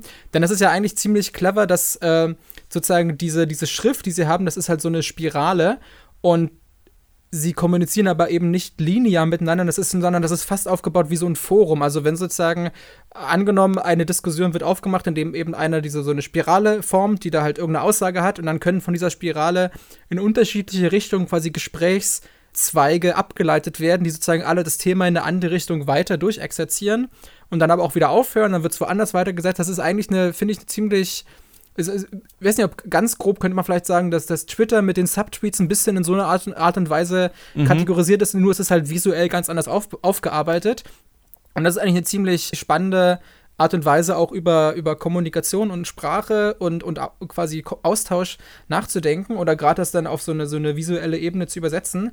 Ja, warum die sich nicht selber unterhalten haben, sondern immer nur über diese Schriftzeichen kommuniziert haben, kann man nur vermuten. Vielleicht ich, könnte man sie jetzt vielleicht so zusammenreiben, weil es halt so ein extrem wissenschaftliches Volk war, das vielleicht ohnehin für die Sprache keine so große Rolle gespielt haben, sondern sie ohnehin nur mit dieser Lebenseinstellung quasi existierten, halt alles zu dokumentieren und dann vielleicht wirklich irgendwann nur noch schriftlich kommuniziert haben. Ich fand es auch sehr schön so als Worldbuilding-Detail, dass man ja zum Beispiel auch irgendwann Städte findet, wo man weiß, okay, hier haben auch Kinder von diesem Volk gelebt und die, die sind hier zur Schule gegangen. Und dann sieht man, wenn man dann diese, diese Kringel findet, sind die halt so richtig schnörklich geschrieben, dass man weiß, okay, das war halt ein Kind, das ja, versucht hat, gemerkt. das da was versucht hat zu schreiben einerseits, eine, einerseits ist natürlich einfach ein Gameplay eine Mechanik, also wenn die das nicht festgehalt, haben, festgehalten hätten schriftlich, dann könnten wir als Spieler nicht drauf zugreifen und man kann es möglich, vielleicht gibt es auch irgendwo eine versteckte Schriftrolle, die vielleicht jetzt nicht so präsent ist, wo vielleicht auch genau dieser Aspekt nochmal erklärt wird, dass die vielleicht von Kindheit an eingebläut bekommen, ihre ganzen, alles, was sie halt sagen wollen oder sagen äh, müssen, halt irgendwie schriftlich festzuhalten. Das kann ja durchaus sein. Ja, also es, es, wird noch was geben, was du noch nicht gefunden hast, ähm, wo das auch noch ein bisschen mehr, mehr in die Richtung geht, mehr noch ein bisschen was mit dieser Schrift ähm, zu tun hat. Aber ich hab, konnte mir da jetzt auch nicht alles von ableiten. Aber ich habe auch nicht alles gefunden. Also man muss auch nicht tatsächlich jeden, jede Ecke entdeckt haben, um das Spiel durchzuspielen. Aber ähm, genau, also diese, diese Zivilisation zu entdecken, äh, was ich da cool dran finde, sind unterschiedliche Sachen. Eine Sache ist, haben wir noch nicht ganz angesprochen, ist der Ton des Spiels, so die Tonalität. Und das finde ich total auch genial gelöst, weil es ganz witzig halt so eine Backpacker, handgemachte, wir zelten mit unseren Freunden und spielen Instrumente im Wald äh, Ästhetik hat, diese ganze Geschichte, aber gleichzeitig dieses uralte Zivilisation, die den Weltraum bevölkern und so weiter und so fort. Und ich finde, dass zum Beispiel, obwohl es so positiv im Ton ist, ähm, Outer Wilds viel krasseres Lovecraft-Spiel zum Beispiel ist als, als The Sinking City. Du, also ja. dann hätte man es natürlich nochmal komplett auf Horror drehen müssen, um es dann so richtig Lovecraft-mäßig zu machen. So krass wird es nicht. Aber hier, wo, wo du am Ende denkst, was habe ich denn hier gesehen und was geht denn da und was, okay, wie funktioniert das denn und sowas, das hat schon auch viel von diesem Lovecraft Lovecraftian Entdeckerdrang eigentlich. Ähm, und das ist äh, total cool, die, in diesen alten Ruinen rumzulaufen. Und ich finde auch, irgendwie, was das Spiel geil macht, ist dieser Sprung von erstmal, ich versuche nur, das Universum zu entdecken, zu so, ich merke, ah, das Universum ist schon ganz alt, hier waren schon andere, zu, ich bin selber hier so ein handelnder Punkt in diesem Universum. Also es geht auch um mich, um meine Zukunft und die Zukunft der Galaxie und warum ähm, explodiert hier alles. Aber zurück zur Tonalität, das hat eben, ähm, das ich, was ich geil finde, ist, dass diese Texte von den Nomai ja auch trotzdem so witzig geschrieben sind, als wenn das halt so Charaktere, die reden ja auch so relativ normal miteinander. Also natürlich ist dann so viel so ein bisschen technisches Bliblablub, dass man aber dann noch irgendwann versteht. Also wenn man am Ende durchs Spiel läuft und sich dann nochmal die Sachen durchliest, dann rafft man schon wirklich viel, viel mehr. Ähm, aber ich finde gleichzeitig geil, dass es halt auch so, also das Spiel hat so, wie auch Star Trek vielleicht, so einen ganz coolen Forscher-Spirit irgendwie. Diese Nomai, die irgendwie so eine gleichberechtigte Gesellschaft, die einfach Bock hatten, auch rauszufinden, die in diesem fremden Universum gestrandet sind, einfach Bock hatten, rauszufinden, was hier eigentlich abgeht. Und einerseits sind die total hochentwickelt, andererseits sind es aber auch so normale, ja, nicht Menschen, aber irgendwie so Aliens wie du und ich und wie auch diese Hauptperson ist. Nur, dass eben die Technologie viel weiter fortgeschritten ist. Und das fand ich irgendwie so total äh, geil daran, irgendwie dieser Ton, ja. Ich finde äh, das ganz spannend, dass du das mit dem, mit dem Lovecraft-Aspekt angesprochen hast, denn tatsächlich war das ein Spiel, obwohl es halt wirklich überhaupt kein Horrorspiel ist, aber es gab immer wieder Szenen, wo ich halt, ja, ich will nicht sagen Angst hatte, aber wo ich so eine, so eine, so eine richtig so eine Ehrfurcht hatte, als vor allem so diese, gerade in diesem außerirdischen Kontext, so diese Angst vor dem Unbekannten oder diese Ehrfurcht vor dem Unbekannten, beispielsweise, wenn man, als ich zum ersten Mal auf, nach äh, Richtung Giant Deep geflogen bin, was halt ist halt so ein riesiger Planet, der glaube ich, außen komplett, man weiß nicht, ob das wie mit so einer Gasschicht oder es ist vielleicht einfach komplett bewölkt. Also du siehst halt eigentlich, du siehst von aus von oben nicht die Planetenoberfläche, sondern es ist halt, der ist halt komplett bedeckt, nochmal mit so einer extra Schicht und dann erstmal durch quasi blind durch diese Schicht durchzufliegen, ohne zu wissen, was mich jetzt darunter erwartet. Und dann kommst du halt an, siehst diese gigantischen, äh, diese gigantischen Wirbelstürme. Das sind halt solche Momente, wo du halt einfach, wo du quasi, oder genau das ist, glaube ich, der Grund, warum ich mich nach wie vor, nachdem ich von dem Fisch gefressen wurde, nicht äh, in den Dark Bramble zurücktraue, weil der ja komplett so aufgebaut ist, dass du quasi dir eigene Hand vor Augen nicht sehen kannst, da blind reinfliegst und wenn du Pech hast, kommt halt so ein Fisch und frisst dich und einfach dieses Ding von, okay, ich bin hier in einem komplett, gerade am Anfang, ich bin in so einem komplett fremden Universum, wo mich auf jedem, auf jedem Himmelskörper überhaupt, wo ich nicht weiß, was mich auf diesen Himmelskörpern jeweils erwartet und wenn ich Pech habe, dann kommt halt plötzlich wirklich irgend so ein Alienfisch um die Ecke und frisst mich. Was natürlich jetzt ganz anders ist als jetzt irgendwie in einem Alien Isolation oder so, wo wirklich ein Monster dir hinter auf, äh, quasi dir auf den Fersen ist aber auch so diese, weil es ja auch auf ganz spannende Art und Weise mit, mit Maßstäben spielt, weil diese Planeten ja im Vergleich jetzt zum Beispiel zu uns bekannten Planeten zur Erde und so sind die ja wirklich winzig. Also das sind ja, kann man, glaube ich, in, in, jetzt in, in Quadratmetern, Quadratkilometern auch ganz schwer ausdrücken. Also dann, man sieht ja wirklich, bei manchen Planeten sieht man ganz eindeutig, wo, wie die Erdkrümmung ist und so weiter. Und man kann theoretisch in wenigen Minuten bei manchen Planeten einmal komplett drumrum laufen. Aber wie dann trotzdem, wenn dann plötzlich äh, angenommen, du bist halt auf den, auf den beiden, auf den Zwillingsplaneten, bist irgendwie auf ähm, Ash, äh, wie heißt der? Äh, Twin Ash, Ash Amber, wie heißt, wie heißen die nochmal? Ash Twin und Amber Twin. Ash Twin und Amber Twin. Angenommen, du bist auf Ash Twin und dann kommt plötzlich über dir so Bildschirmfüllend fliegt halt dieser Amber Twin über dich hinweg. Und das ist so unglaublich ehrfürchtig, so diese, diese Situation, wo ich, wo ich immer wirklich ein bisschen so teilweise der Atem gestockt. Das ist auch, glaube ich, auch genau das, was mich auch sehr früh irgendwie schon an, an Science Fiction fasziniert hat, diese, diese Art und Weise, wie da mit, mit, mit Maßstäben und irgendwie mit dieser, dieser Gewaltigkeit oder dieser Gewalt des, des, äh, des Weltalls und dieser Himmelskörper irgendwie gespielt wird. Ja, und ich glaube, das ist genau so diese zugrunde liegende äh, Emotion, die Outer Wilds auslöst, die einfach andere Spiele überhaupt nicht checken. Also ich habe das Gefühl, wenn ich jetzt Outer Wilds gespielt habe, dass so Sachen wie Call of Duty Infinite Warfare oder so, die auch im Weltall spielen, völlig den Zugang verloren haben dazu, wie menschliche Gefühle eigentlich funktionieren. Also bei Outer Wilds ist gerade der so der Gag, dass es so, ja, hier witzig, man kann Marshmallows rösten überm Feuer und das sind hier diesen witzigen Aliens und auf einmal fliegst du da, fällst du durch äh, dieses schwarze Loch in Brittle Hollow und kommst raus aus diesem weißen Loch am anderen Ende des Universums und denkst dir so, fuck, wo bin ich hier? Und fliegst da einfach nur so durch und auf einmal fliegt hinter dir durch das weiße Loch noch irgendein so Teil von Planeten durch und du, weiß ich nicht, oder zum Beispiel die ganzen Tode, die man da gestorben ist. Also zum Beispiel, du bist in, du fliegst ganz schnell nach Ember Twin, weil du weißt, der Sand kommt demnächst, aber ich muss hier ganz unten in so eine Höhle rein und dann findest du den Weg dadurch nicht und dann willst du wieder raus aus der Höhle und dann ist der Sand schon da. Und du stehst am anderen Ende der Welt in dieser Höhle, die sich langsam mit Sand fällt, erfüllt. Und ich dachte wirklich so, also, ne, ich hatte, es hat sich jetzt nicht angefühlt, wie richtig zu sterben, aber ich hatte so ein ganz seltsames, fuck, das war's jetzt. Das war's jetzt so. Ich muss jetzt hier, ich sitze jetzt, stehe jetzt hier drin und muss einfach warten, bis der Sand sich füllt, damit mein Helm dann crackt und ich, ich sterbe. Und einerseits ist es total aussichtslos, andererseits, ne, also dieses Spiel geht immer wieder auf das Ende der Galaxie hin, aber gleichzeitig geht es ja auch immer wieder los. Und dadurch, du weißt ja auch, du kannst ja gleich noch mal raus, aber man stirbt ganz viele kleine Tode, die so eine seltsame poetische Schönheit dadurch fast haben, manchmal auch wie absurd sie sind, dass man einfach jetzt merkt, okay, fuck, mein, mein Sauerstoff ist jetzt einfach alle. Ich fliege hier alleine im All und sehe gerade, wie die Sonne verglüht und ich kann nichts mehr machen. Und ich finde, das ist so ein Gefühl, das ich ganz selten bei Spielen habe, weil es immer noch um irgendwas geht und dann kommen immer noch mal 20 Mond-Nazis mit irgendwelchen AKs und schießen ab. Oder ich weiß, also irgendwas so, wie furchtbar das Spiel gewesen wäre, wenn auf Amber Hearth irgendwelche kleinen Monster gewesen wären, die einen nerven oder sowas. Nee, das ist einfach der, der Tod an sich, der hier so ein bisschen auch reflektiert wird. Ich finde das ganz, ganz stark. Ja, diese Ehrfurcht ist ein gutes, guter Begriff, den das Spiel total auslöst. Ja. Ja, muss ich dir recht geben. Also gerade, ich hatte auch genau diese Situation mit, mit der Höhle im Sand, wo ich einfach ein bisschen blind links drauf losgegangen bin. Da war sogar so eine Warnung, hey, geh nicht in diese Höhle rein, äh, da, da kommst du nicht weiter, das bringt dir nichts. Ich natürlich hinter, ich trotzdem reingerannt, hab gesehen, okay, hier komme ich wirklich nicht weiter, wollte zurück und halt sehe nur gerade noch so die letzten Zentimeter des Ausgangs sich mit Sand füllen. Dann war wirklich so, okay, was machst du jetzt? Und also dann, da habe ich wirklich so fast so ein, so ein Titanic-Gefühl gehabt, nur dass ich halt wusste, ich kann halt nicht mehr drunter durchtauchen, sondern der Zugang ist jetzt wirklich einfach weg. Oder genau dieses, dass ich halt irgendwo durchs schwarze Loch fall, äh, falle, im Vakuum bin.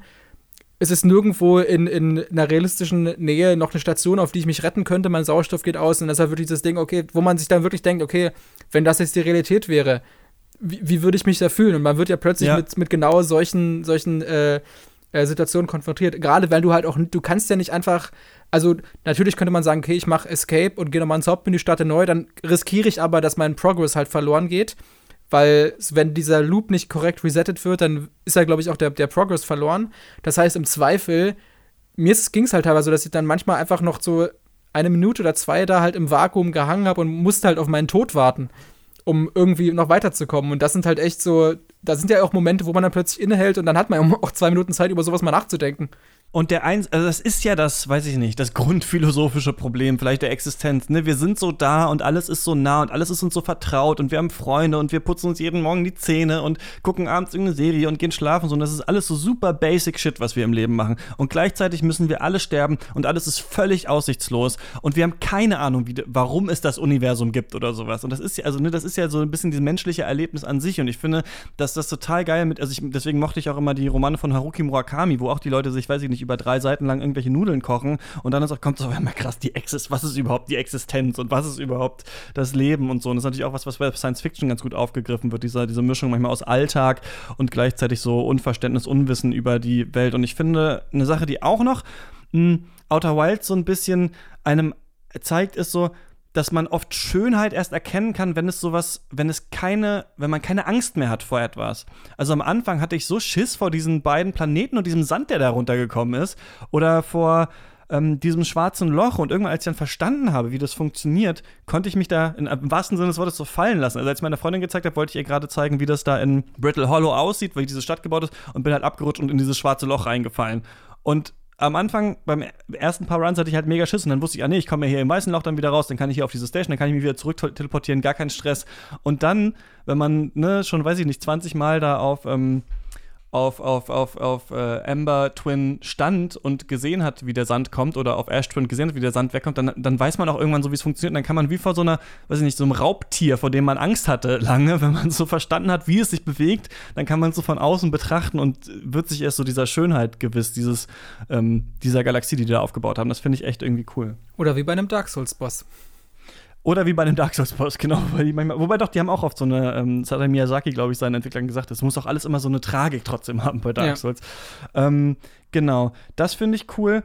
Und äh, was wir noch nur so kurz angesprochen haben, ist halt, was irgendwie total geil ist und total genial. Sind, glaube ich, zwei Sachen. Einmal, dass man von jeder Richtung dieses Spiel ja irgendwie lösen kann. Es ist ja wirklich völlig egal, wo du zuerst hinschaust, weil du auf fast allen Planeten und in allen Texten irgendwie so im Nebensatz nochmal von etwas anderem erfährst. Und ich habe keine Ahnung, wie die Macher des Spiels das hinbekommen haben. Das so zu schreiben, dass alles irgendwie so eine Mindmap aufbaut. Und das ist gleichzeitig auch so realistisch. Ne? Also, wenn jetzt wir beide, jetzt weiß ich nicht, wenn wir beide diese fünf riesigen Gerätschaften im Universum hätten, die alle miteinander was zu tun haben, dann würden wir natürlich auch dauernd diese Wörter benutzen. Und genauso ist es ja auch bei den Nomai. Die sagen dann halt, weiß ich nicht, The Black Hole Station und The Sun Station und äh, Ash Twin Project und so. Und man selber hat gar keine Ahnung, was es ist, aber man kann sich das alles so aufdecken. Das finde ich so total geil, dass das funktioniert, also total crazy, wobei das auch an seine Grenzen stößt manchmal. Also manchmal hat man dann auch irgendwann das Gefühl, okay, hm, ich würde jetzt gerne weiter in diese Richtung, aber ich weiß tatsächlich gerade nicht mehr, ähm, wo es wirklich lang geht. Also das ist vielleicht so ein Problem, was Outer Wilds hat, was glaube ich nie ganz zu lösen ist,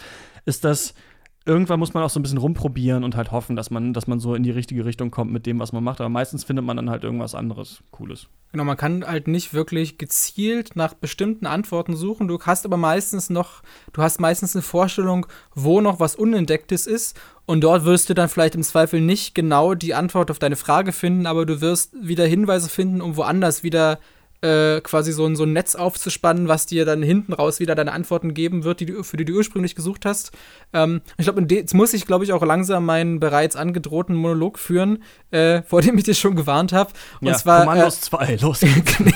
genau. Nein, für mich ist tatsächlich dieses Spiel, und das klingt vielleicht ein bisschen sehr absurd, aber es ist so was die Faszination angeht, so ein geistiger Nachfolger äh, zur Serie Lost. Und ich würde, es würde mich echt sehr wundern, wenn die, die Entwickler dieses Spiels nicht im Herzen so totale Losties sind. Denn das ist genau diese Faszination, die ich mit dieser Serie verbinde, wo sich halt auch relativ schnell in der zweiten Staffel rausstellt, auf dieser Insel gab es vor Jahrzehnten halt schon mal ein Team von Wissenschaftlern, die quer über diese Insel Forschungsstationen gebaut haben, die teilweise im Boden versteckt sind, die alle miteinander zusammenhängen.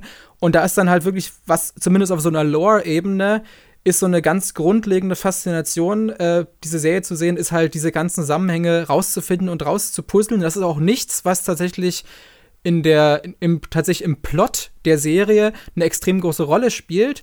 Das ist aber trotzdem genau das, worüber wir, also die Fans, ich war damals ja wirklich quasi an vorderster Front mit dabei, zwischen den Episoden in der, in der Woche dazwischen halt, da ging es halt im Forum nur um solche Fragen. Das war auch diese, diese Serie, die dann genau in diese HD-Ära reingeboren wurde und die genau wussten, wenn wir jetzt in der und der Episode mal eine Karte oder ein Dokument oder irgendwelche Aufzeichnungen mal zwei Sekunden mhm. in die Kamera halten, dann haben die Fans, dann holen die sich sofort irgendwelche Screenshots, dann haben die eine Woche lang Zeit, diese Details auszuwerten und genau wie man halt hier von den normal diese Wandtafeln irgendwie interpretiert und sich da die guckt, wo haben wir denn hier Querverbindungen, wann wo wurde das schon mal erwähnt, genauso ist äh, die quasi das Lore von Lost so ein riesiges über sechs Staffeln verteiltes Puzzle, was auch keine Chronologie hat, wo du aber als, als Fangemeinde halt über Jahre da gesessen hast und das dir so zusammengepuzzelt hast, ins, also als, als riesiges quasi ähm, so Nein, nicht Crowdsource, sondern wie, wie nennt man das denn quasi? Crowd Intelligence? Da gibt es auch ein Wort dafür. Schwarmintelligenz. Genau, das, und das war so ein Schwarmintelligenz-Projekt des Lore, äh, ungefähr auch so wie bei Dark Souls, ne? dieses Lore dieser Serie so zusammen, mhm. zusammenzusetzen. Und tatsächlich ist, ist mir das auf quasi auf einer Gameplay-Ebene ist mir aufgegangen, als ich, denn ich war diese Art Fan. Ich habe eines der vier offiziellen Lost-Puzzle mir bestellt und gemacht.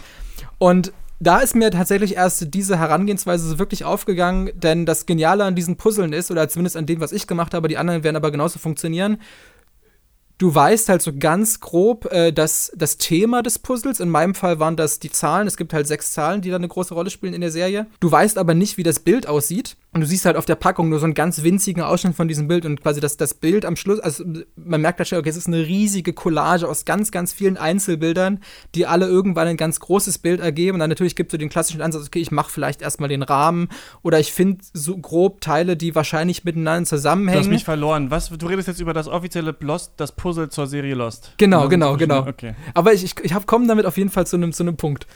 Und, okay. und also, weil normalerweise, wenn du einen klassischen Puzzle machst, guckst halt vorne auf die Packung und siehst, ah, ich habe hier das Teil, das kommt irgendwo oben rechts hin, ich mhm. leg's da schon mal hin und dann kommt das so alles so zusammen und das ist das Geniale daran, was, dass du halt nicht wusstest, wie das Bild am Ende aussehen wird und quasi auf gut Glück probierst du halt rum, findest vielleicht Teile, die zusammengehören, merkst irgendwann später, okay, die sind an komplett unterschiedlichen Enden die, diese, dieses Bilds aufgebaut und am Schluss kommt quasi ein Bild raus, von wo du am Anfang überhaupt keine Ahnung hattest, dass es am Schluss so aussehen wird.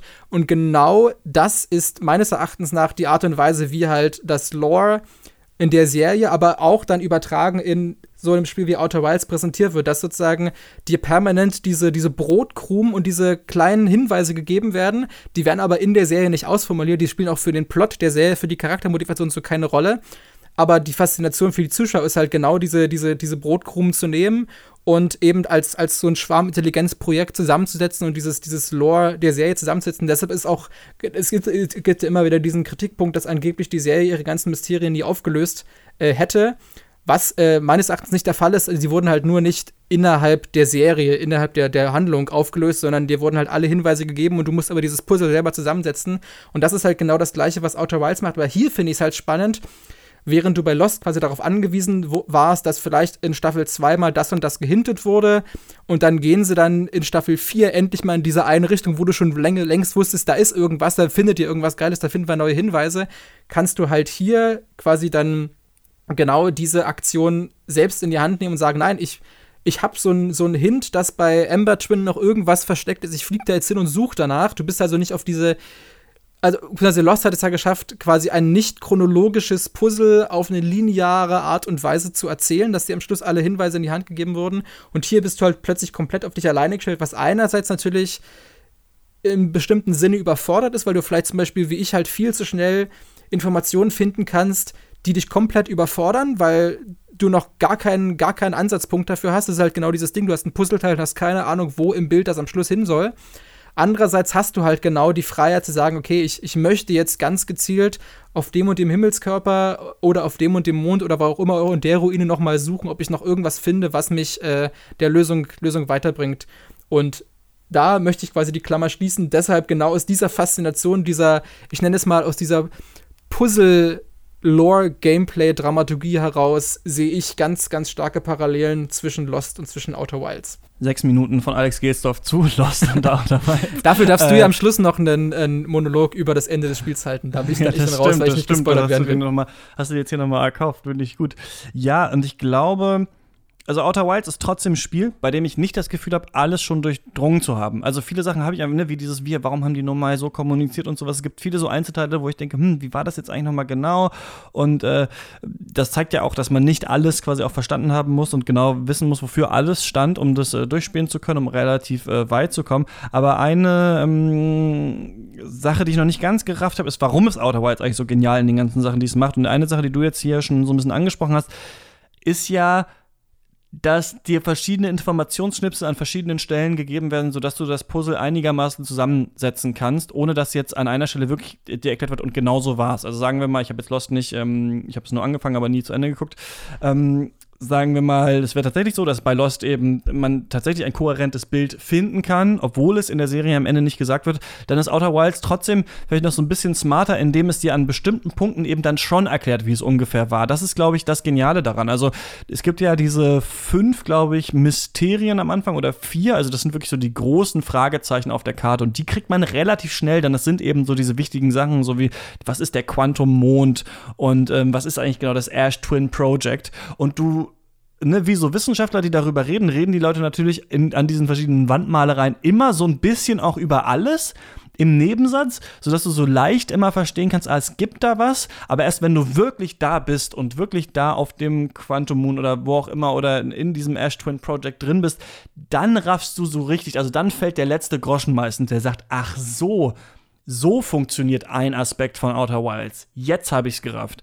Und das ist, glaube ich, ganz cool daran, dass du es schon alles so ein bisschen durchdringen kannst, aber wenn du tatsächlich dann da bist, dann äh, checkst du es wirklich. Aber die Hinweise darauf, dass es das gibt, diese gibt es fast auf jedem Planeten. So ein bisschen. Ja. Die gibt es nicht nur an einer Stelle. Und deswegen hast du so ein grobes Bild schon relativ schnell und ein dezidierteres Bild dann erst ähm, ja, dann, dann, dann, dann, dann erst später.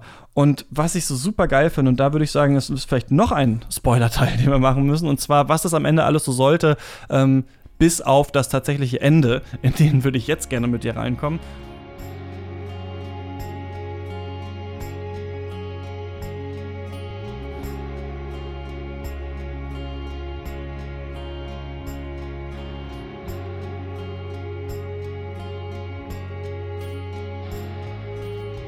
Und zwar, was die Nomai, also soweit wie du jetzt gespielt hast, und ähm, ich werde dann die Sachen, die ich noch weiß, halt zurückhalten. Ich fand diese, das total geil, dass am Ende rauskommt oder irgendwann so rauskommt, warum es diesen Zeitloop gibt. Weil ich ja. diese Idee total clever fand. Also es war für mich überhaupt nicht, das hat man ja manchmal in Spielen, dass dann der Twist in Anführungsstrichen ja irgendwie unklar oder unrealistisch ist oder warum sollten die das so machen? Und ich fand das total genial, dass eine hochentwickelte Zivilisation sich denkt, okay, wir wissen, es gibt dieses ominöse Eye of the Universe. Wir müssen wissen, was da ist.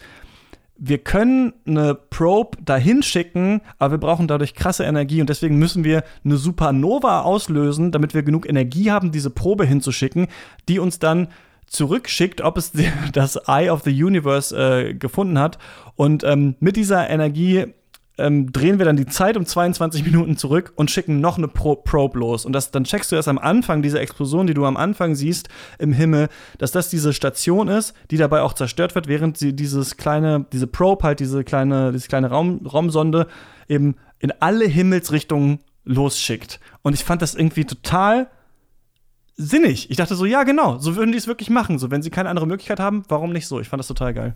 Ja, und das war halt genau das Ding, als ich äh, direkt am Anfang des Spiels, so im, im zweiten oder dritten Loop, habe ich halt schon dieses, durch, wirklich durch komplettes Zufall, einfach nur durch quasi Dummheit und Glück, bin ich halt im, im Herz dieses S-Twin Projects halt gelandet, da wo halt diese ganzen Masken gesammelt sind.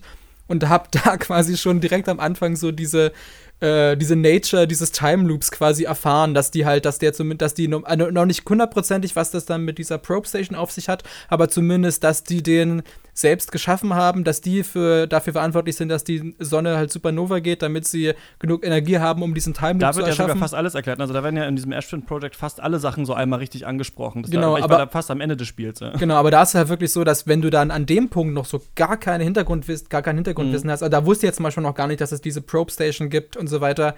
Ähm, an dem Punkt, oder dass, dass, dass es überhaupt dieses Eye of the Universe hat mir natürlich dann noch gar nichts gesagt. Und wenn du dann halt plötzlich solche Informationen hingeklatscht bekommst, dann kannst du selbst, das ist eben das Spannende, das ist, obwohl es komplett unchronologisch ist, wird es dann trotzdem, schaffen sie es trotzdem, dass du, obwohl es dir eigentlich in dem Moment schon alles verrät, äh, verrät, äh, bist, hast du halt nicht, hast du dich nicht, dich nicht gespoilert, sondern du bist immer noch an so einem Punkt, wo du denkst, okay, das weiß ich jetzt zwar, ich weiß aber die neun von zehn anderen Faktoren halt noch nicht und ich kann immer noch kein Gesamtbild äh, für mich erstellen.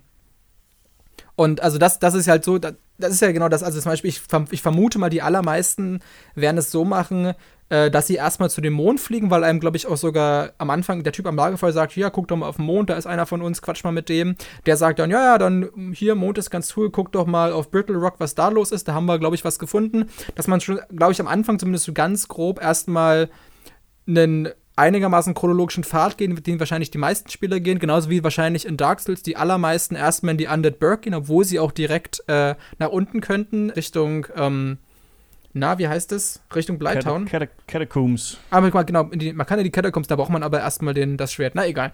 Aber jedenfalls, es ist, es ist eigentlich viel offener, als man es am Anfang erwartet. Aber trotzdem schaffen sie es halt, diese, diese Progression, dass die so komplett nonlinear ist, dass sie aber trotzdem für jeden Spieler individuell wieder irgendwie Sinn ergibt und dass jeder quasi dieses Puzzle aus einer anderen Himmelsrichtung sozusagen äh, füllt.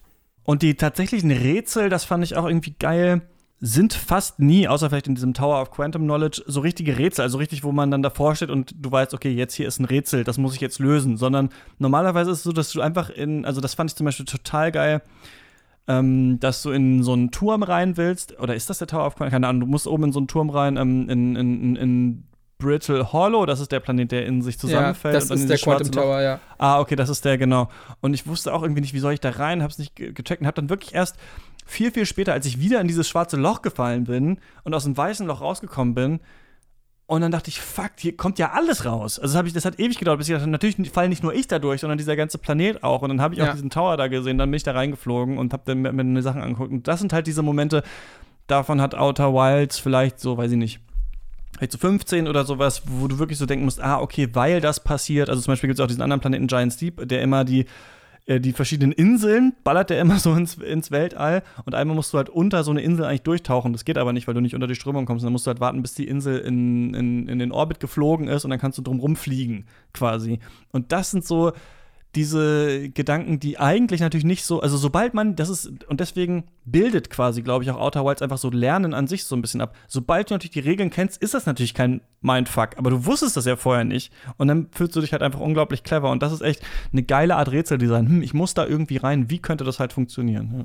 Also mit dem Quantum Tower war halt genau die Situation, wo es, wo es für mich Klick gemacht hat, dass halt nicht nur der Ort eine Rolle spielt, sondern auch die Zeit. Also, dass ich wirklich diesen Time Loop, dass ich diese, diese, diese Dimension Zeit mitrechnen muss.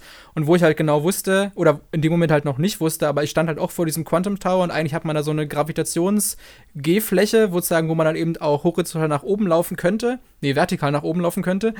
Und die ist aber halt kaputt und dann kommt man da halt nicht hoch. Und dann habe ich da echt, stand ich dann dabei, habe überlegt, wie könnte das denn sein?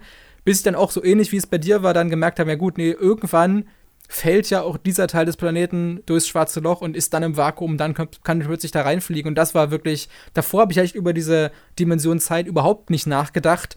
Und mhm. plötzlich dann da, ab dem Punkt habe ich dann aber auch andere, zum Beispiel dann eben auf dem, äh, auf, auf, auf Ash, Twin, ja, Ash Twin, genau dann dieses, dieses andere Rätsel, was ich besprochen habe, habe ich dann plötzlich ganz habe ich dann angefangen bei anderen Stellen, wo ich halt vorher nicht weiterkam, habe ich überlegt, okay, Moment, war ich vielleicht einfach zur falschen Zeit da? Was würde denn, habe ich sozusagen, dann bis an dem Punkt habe ich ja schon ganz viel über die Planeten gelernt, habe ich überlegt, okay, was würde denn passieren, wenn ich am Anfang und am Ende des Loops da wäre? Wäre da irgendwas anders? Und dann kommt man plötzlich auf solche Ideen.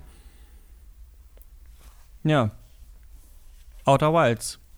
Tolles Ding. Wie, wie, wie krass, ja. Also ich weiß auch nicht. Ich, hab, ich war wirklich, ähm, dieses Jahr so an dem Punkt, wo ich dachte, boah, haben mir Videospiele eigentlich noch so viel Neues zu erzählen? Oder habe ich nicht jetzt eigentlich alles schon mal gesehen?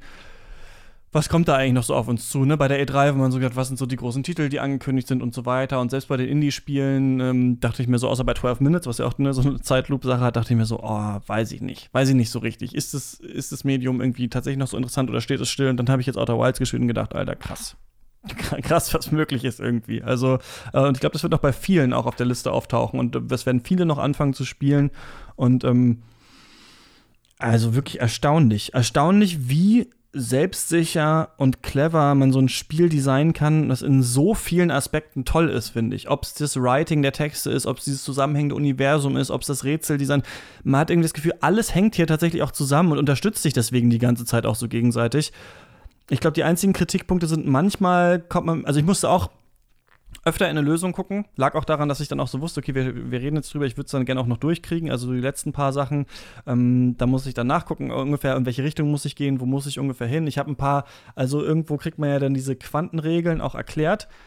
Habe ich nicht gecheckt, also das habe ich echt nicht gepeilt, so, weil ja. da muss ich auch nachgucken, okay, was wollen die jetzt genau von mir? Und dann dachte ich, also es war auf dieser Moment, okay, hätte ich jetzt hier halt länger gesessen, hätte ich wäre ich wahrscheinlich irgendwann selber drauf gekommen. Das kommt dann immer darauf an, wie viel Zeit hat man und so weiter. Und das ist ja auch okay, weil wir leben in der Zeit des Internets, jeder kann das ja spielen, wie er selber möchte. Man kann natürlich Purist sein und sagen, man darf gar nichts nachgucken. So, ich fand es ja an manchen Stellen ganz hilfreich, weil ich glaube, dann, wenn man wirklich sagt, man guckt überhaupt nichts nach, dann sitzt man, glaube ich, noch viel länger mit dem Spiel da und dann kommt es auch ein bisschen auf Glück an, wo war man schon, wie viel hat man rausgefunden, so, dann kann es auch manchmal sein, dass es ein bisschen frustrierend wird, glaube ich, wenn man immer wieder das Gleiche versucht. Andererseits kann ich sagen, die Lösung zu fast allen Sachen ist, cool bleiben, sich erstmal angucken, wie das wahrscheinlich funktioniert. Und tatsächlich auch, und das ist vielleicht, ne, es gibt auch hier von Kant, habe mutig des eigenen Verstandes zu bedienen, hier die Aufklärung. Das ist eigentlich auch für Outer Wild so eine Regel.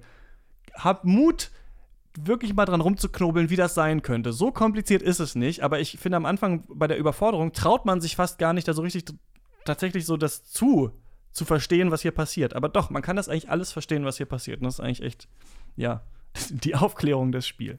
Ja. ja, ich glaube, was wir ja vorhin schon erwähnt haben, ein kleiner Kritikpunkt wäre vielleicht, dass die, die Charaktere, also diese Nomai, äh, die ja da abgebildet sind oder die miteinander äh, sprechen, wo man die Gespräche findet, dass die als Charaktere nicht wirklich oder als Persönlichkeiten nicht wirklich sich voneinander unterscheiden oder man sie nicht komplett wirklich charakterisieren kann. Was ich noch ein bisschen schade finde, aber das ist, glaube ich, das ist, dann hätte man das Spiel von vornherein ganz anders designen müssen, denn es ist ja am, am Schluss dann doch irgendwie ironischerweise relativ kompakt. Also es gibt halt diese, diese vier Kernrätsel, es gibt halt dann nur diese fixe Anzahl Himmelskörper und dann irgendwann hat man halt alles raus. Oder vieles ist ja auch gar nicht unbedingt äh, Rätsel lösen, sondern einfach nur verstehen, wie funktioniert was.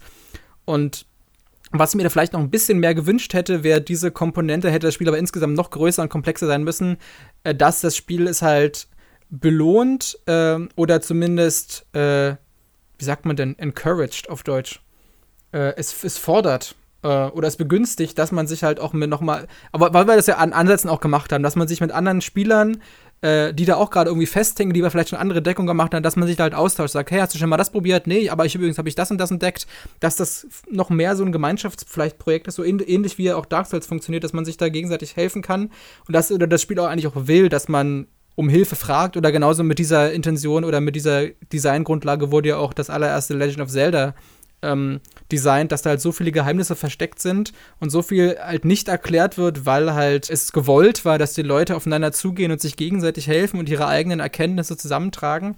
Und ich finde, da ist das Spiel gerade weil natürlich, weil ich mit dieser, mit dieser Lost-Prägung rangegangen bin, wo das das A und O war, dass die Schwarmintelligenz zusammenarbeitet. Hier ist es halt da es im, im, am Endeffekt alles so logisch ist, was passiert, das ist halt eigentlich, da wäre es halt einfach nur ein Zeichen von Faulheit, wenn man halt auf fremde Hilfe angewiesen ist und dann doch mal kurz googelt oder ein YouTube-Video nachschlägt.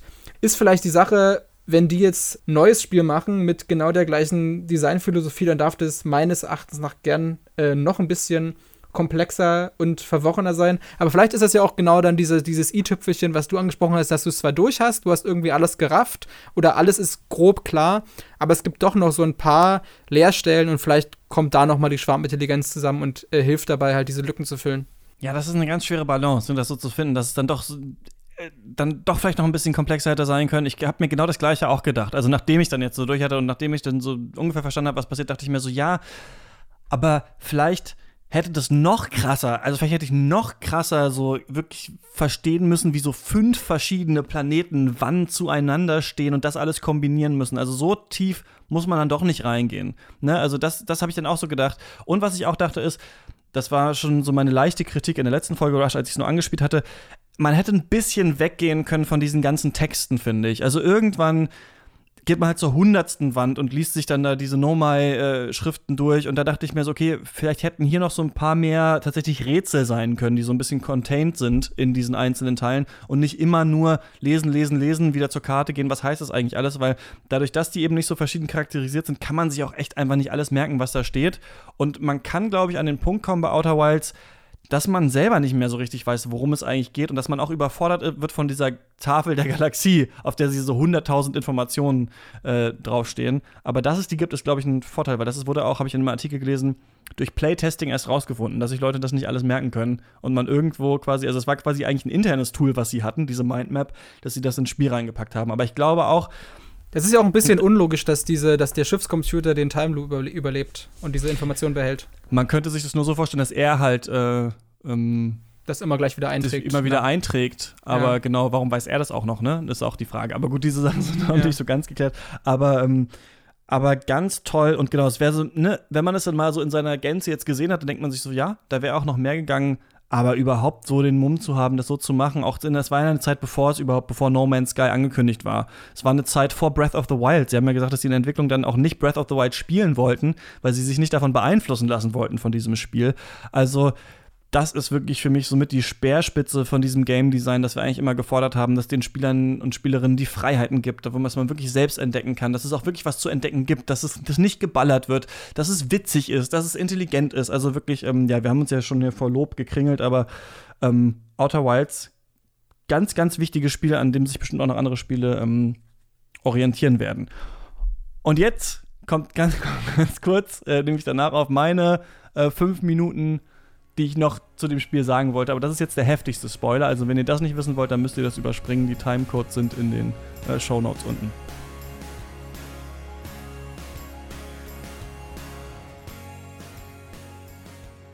Also fünf Minuten brauche ich gar nicht. Sachen, die ich an Outer Wilds noch total cool fand. Erstens diese ganze Geschichte mit dem Quantummond, wie sich Quantumobjekte bewegen, dass man diese Regeln irgendwann lernt, dass man auf einmal checkt, ah, okay, der Mond, äh, der ist immer nur an einem bestimmten Planeten dran und ich muss einfach immer ja weggucken, wieder hingucken, dann finde ich den da, dass man irgendwann auf Ember Twin diese Karte des Universums, diesen Kompass findet, der sich immer weiter bewegt. Oder Sonnenuhr könnte man das vielleicht auch nennen. Das fand ich total äh, genial. Alles, was mit diesem Mond zu tun hat und dass man auf dem Mond dann auch einen der letzten Überlebenden der Nomai findet und mit dem kommunizieren kann durch diese zwei Steine, die man hinlegt. Das fand ich total bewegend und toll.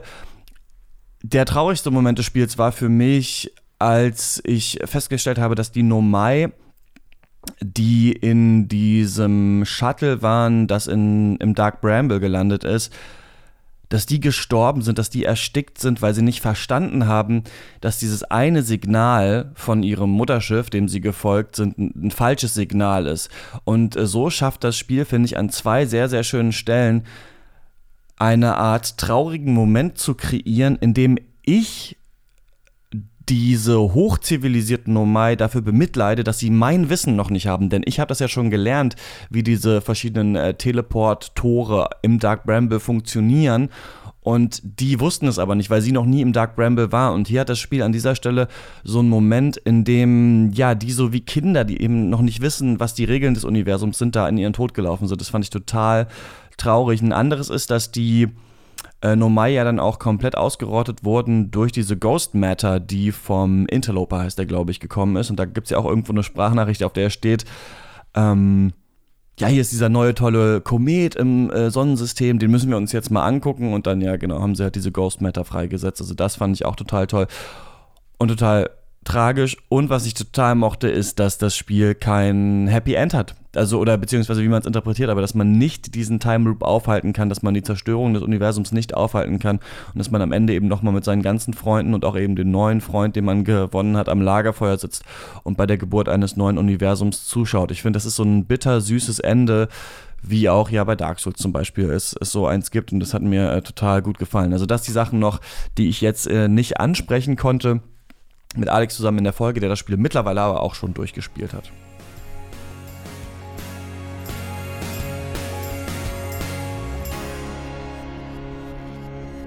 So, jetzt noch hier meine letzten Gedanken zu Outer Wilds. Alex, was willst du noch abschließendes sagen? ich, ich möchte allen Hörern, Hörern äh, nahelegen, nicht nur Outer Wilds zu spielen, sondern auch mal Lost zu gucken. Aber das habe ich, glaube ich, schon durch die, durch die Blume ein bisschen erwähnt. Äh, aber ich, Ist, ja, glaube ich, klar geworden, ja. Ja, ähm, ich bin aber tatsächlich, also ich bin echt gespannt, ob in diesem Jahr äh, noch irgendwas an Outer Wilds rankommen kann. Gut, für mich persönlich, womöglich Desperados 3, einfach weil ich ein großer Fan des Genres bin und ja schon von Mimimis letzter Produktion äh, sehr, sehr angetan war.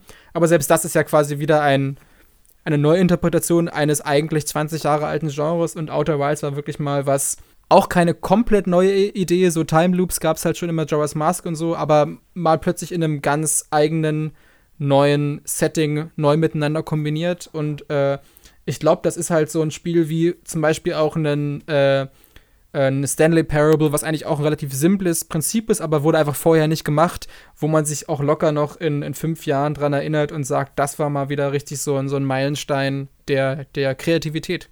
Ja, das ist die Frage, ne? Ist dann immer, wenn man kommt dann noch immer die Packung, die Quittung gleich wieder. So hat man dann so was Tolles gespielt und denkt dann sich dann wieder, ah, fuck, jetzt alles andere sieht da hingegen wieder so, so müllig aus. Ne? Ähm, Habe ich jetzt wirklich Bock auf Wolfenstein Youngblood zum Beispiel.